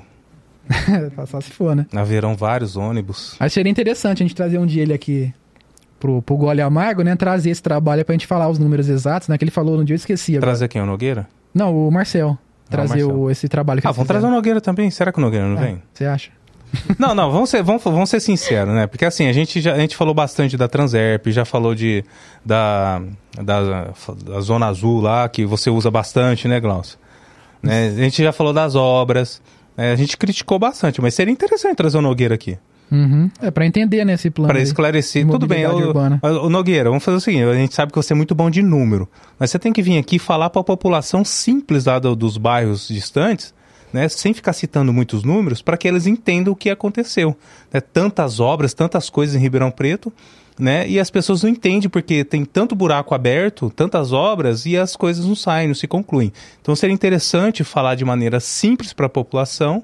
Né, o que realmente está acontecendo. Não, eu não estou sendo irônico, não, Você estou falando sério. Como você está falando desse estudo, né? Você precisa ouvir, analisar e conforme for importante você acatar, né? Você precisa melhorar as linhas dos ônibus, Sim, sim. Essa questão dos corredores, isso precisa ser revisto, né? Com Uhum. certeza. O contrato precisa ser revisto. Uhum. Então, Sim. Mas eu não tô sendo irônico, não, viu, gente? Viu, produção? Vocês tá estavam rindo aí? Não tô sendo irônico, não. Tô falando a tô verdade. entendendo nada. Seria Ah, interessante, sim, o Nogueira vir aqui, né? E, e participar do, do, do Café Amargo aqui e esclarecer a população. Ele virá, né? Tomara, né? Vamos ver se tem Com coragem. certeza. Produção, o que que você acha? Ele vem? As pessoas pagam tão caro na passagem, né? Você vai entrar em contato com ele? Não, até no. Eles fizeram com ele um. Como que fala? Ah, uma entrevista rápida lá, deram um nome, esqueci agora. A C- em parceria, CBN e a cidade, tá no, no canal deles aí. Depois vocês pesquisem. Sem brincadeira, acho que foi 25 minutos de conversa. E é claramente ali, tipo, scriptado, né? Ó, Pode falar disso, disso, disso, rapidão. Tanto que até eles falam toda hora assim, ó, o, papo é, o tempo é curto aqui, a gente não pode prolongar muito, sei o quê, porque claramente foi já tudo certinho que vai Sim. falar, que não pode falar, porque não pode fugir daquilo, senão. Não, mas é papo aberto aqui, que nem a gente tá fazendo. É, tem que ser aqui, ó, aqui, ó. A câmera É. ao vivo. A Karen chegou aqui É, com, a, pre- com, a, com a Karen e a coragem. A Karen, a coragem, a Karen cracia. Eu já convenci ele a Não, gostar foi do boa. MBL. Mas assim, Foi boa, pode falar. Vai sair filiado, mano. vai sair filiado.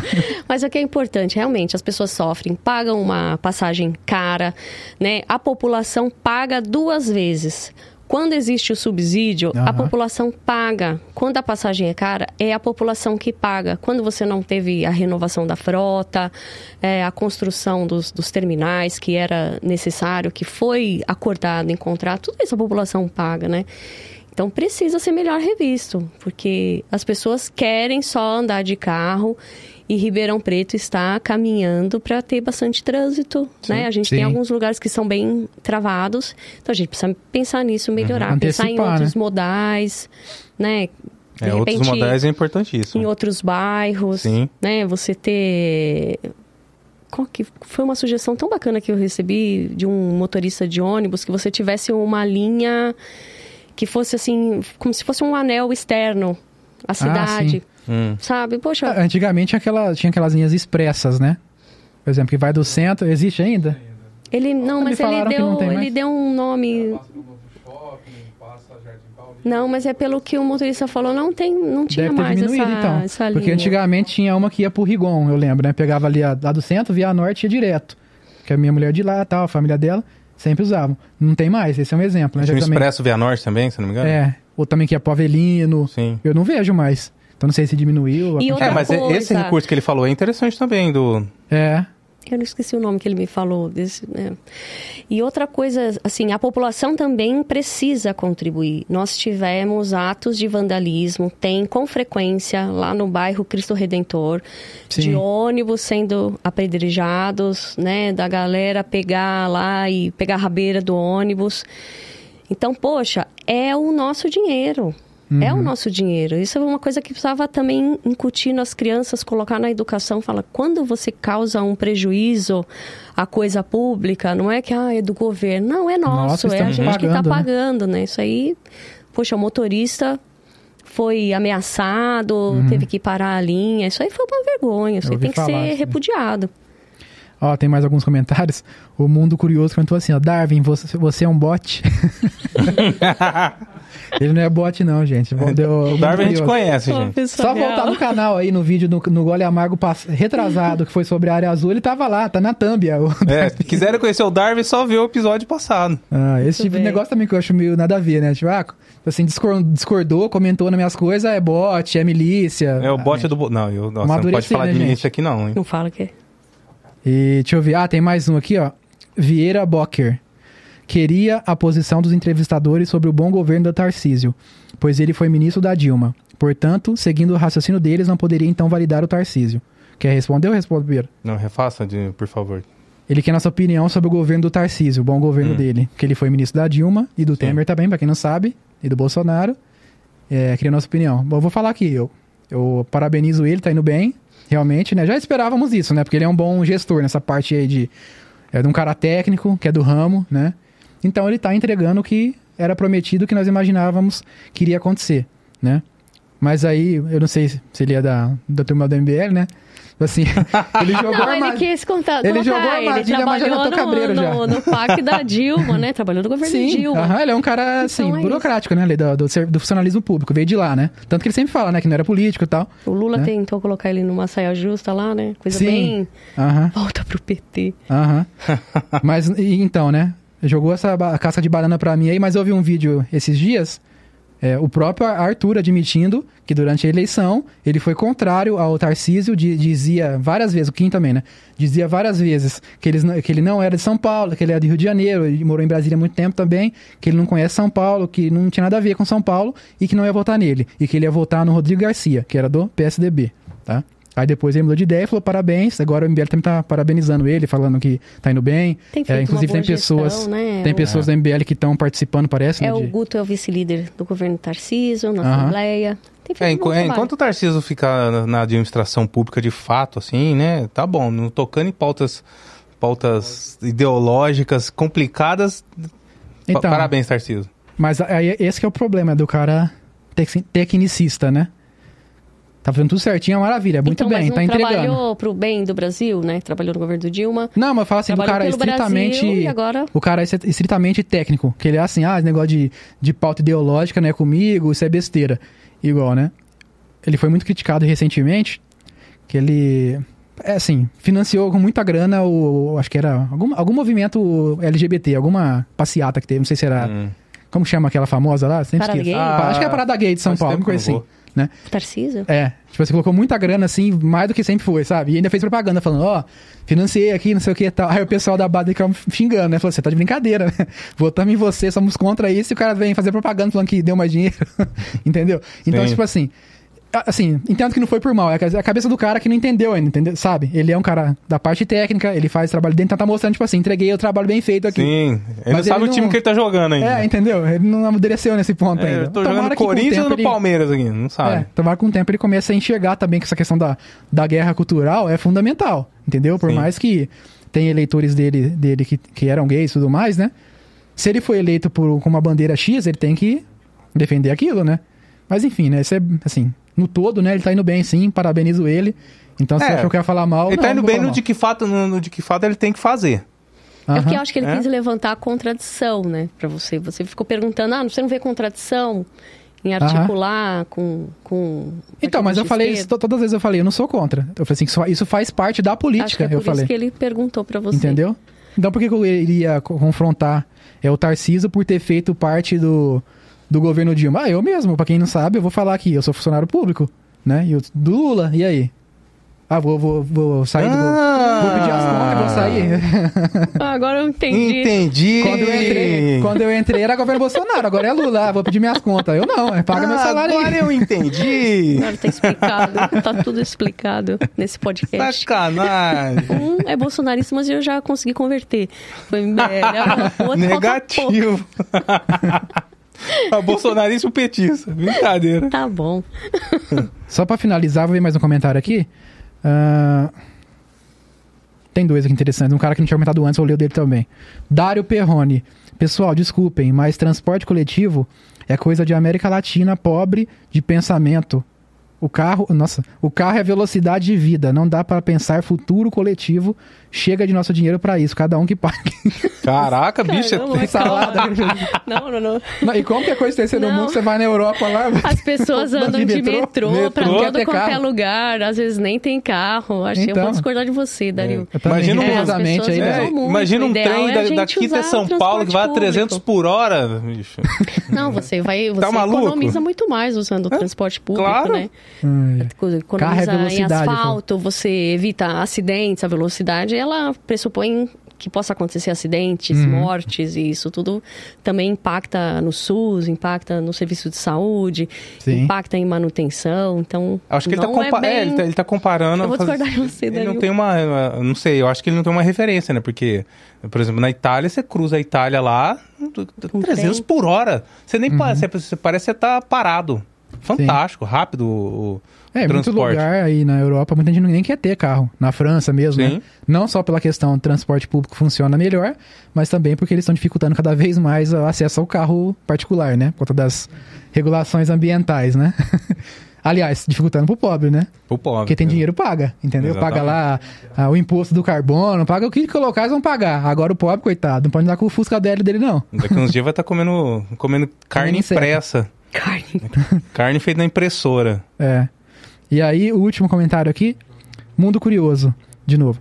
O Tarcísio é um cara técnico. Além do mais, a gente pensava que o Tarcísio seguiria uma linha radical de bolsonarismo. O que felizmente não ocorreu e aceitou dialogar e unir forças para um bom governo. Tanto que o Guto é vice-líder do governo na Lesp. Não, mas eu nunca acreditei nisso. No que? Que ele seja Que ele... bolsonarista maluco? É, Não, é, a gente vê É, que ele sim. é muito grato ao Bolsonaro, mas ele não é uma pessoa que ficou radicalizando, É, né? Uma pessoa que articulou mesmo. tanto Eu que- sempre um bom assim. governo. É, pra mim não no- novidade nenhuma. Pra mim também não. Mais alguma pergunta, algum comentário? Que o papo foi bom. Chat, mais nada? A gente ficou... Tem quanto tempo de... É, então, tem muita coisa. Oh, gente. Bom, enquanto isso, enquanto o André vai vendo se tem mais algum interessante aí, pessoal, se inscrevam, curta o vídeo aí, compartilhe, que nós vamos trazer mais pessoas aí bacanas como a Karen pra participar aqui com a gente. É isso aí.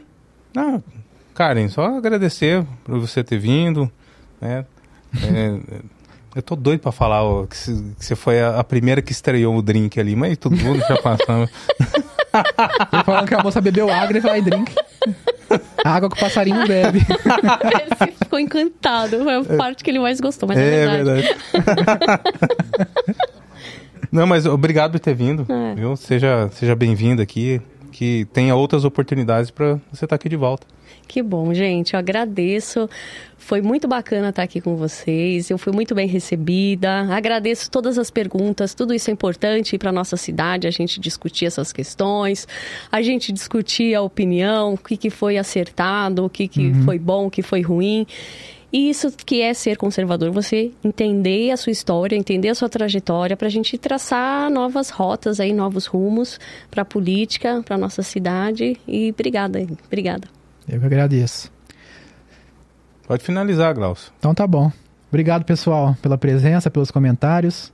Mais uma vez, não sai desse vídeo sem curtir e sem compartilhar. Joga no grupo da Ah, deixa eu família. falar da, da página, desculpa. Ah, sim, claro, pode falar, fica à vontade. Ó, me segue no Instagram, arroba Karen, K- com K-I-N, underline Gregores. É, e também a página do MBL Ribeirão, arroba MBL Ribeirão. Isso aí. É isso aí. Cara, não, eu tenho que falar uma coisa antes de finalizar. Pela primeira vez, a gente não teve tantos inscritos durante o programa. Como é que é? Inscritos no canal. Toda vez a gente tem, tem bastante inscritos. Por Ah, que, é? cara, a galera não quer seguir nosso canal aqui? Gente, se inscreve, curte. Como assim? Poxa, um podcast de Ribeirão. Você vai voltar mais vezes. Pronto. Tá vendo? Tem um petista e um bolsonarista. Caramba. Petista. Ah, eu acho que a gente tinha que ter pedido no começo. Se inscreva no canal, É, compartilha. poxa Esse vida. negócio de petista é engraçado, né? Provavelmente alguém vai ouvir da minha equipe lá, né? Que eu sou desenvolvedor. Nas reuniões, nos grupos, o pessoal fala um monte, velho. Aí É? vai gravar, todo mundo fica quietinho. todo mundo pergunta, vai gravar a reunião? Vai, vai gravar. Dá o play lá e não fala mais nada. Quando tá gravando, rapaz. Todo mundo assim no vídeo, ó. Eita. Ah, gente. Só, só Alexandre vê nossa reunião, tá todo mundo preso. Exatamente, é. O nominho do Michael já tá lá, né? Vocês estão ligados. Então tá bom, galera. Obrigado aí pela presença. Boa noite a todos e até mais. Não, não, não manda embora, não. Quem que vem pra semana? É, tô gostando da conversa. Vamos lá, Ixi, continuar. o Marco vai deixar vocês ir embora, não. Tá bom, Quem que vem pra semana? Quem que vem, produção? Vai ser o Dharma? Nossa, esse vai ser legal também, hein? É o Dharma? É. Tem um cara aí que chama Marcos Jimenez. Hum. Que era Araquara, rapaz? É o do Dharma, você tá falando? Não era Araquara, não, de Ribeirão mesmo. Ele é de São Paulo também, mas mora aqui em Ribeirão há muitos anos. E ele tem um centro de treinamento que chama Dharma, Núcleo Dharma. Hum. que dá treinamento de artes marciais e de, de, de faca também. De arma branca, essas coisas assim. Ele ensina como usar, né? É muito interessante. Ele tem uma... Assim, ele tem um estilo nessa questão de artes marciais que é bem próprio dele, sabe? É uma questão mais de defesa pessoal mesmo, focado nisso. Ele não ensina nenhuma maluquice. Ah, não, aquele negócio lá que se faz Não. um malabarismo, você taca a faca no faca. pescoço do cara. Não, não, ele é bem pé no chão. Inclusive, ele tem um canal aí no YouTube, se você quiser pesquisar aí, pessoal. Núcleo Dharma, dá uma olhada lá, que ele tem vários vídeos ensinando com relação à defesa pessoal, falando sobre defesa é, residencial, comentando também questões é, políticas, armamentismo e etc. É um cara bem interessante, que tem uma história de vídeo. História de vídeo, nossa. História, de de vídeo. Tô até doido. Parece eu que bebi. história Ah, mas de quem vi- que bebeu aqui? Ninguém bebeu? Alguém. ele tem uma história de vida peculiar. É um cara que já foi dublê. É um cara assim, é um cara muito legal, assim, interessante. Ele vai história dar uma dele. demonstração de faca aqui com você. Comigo não, com você. Tá bom, a gente enrolou demais. É o Marcos Jimenez. Fiquem de olho aí, gente. Isso aí. Vão gostar. Pessoal, obrigado e até a próxima terça-feira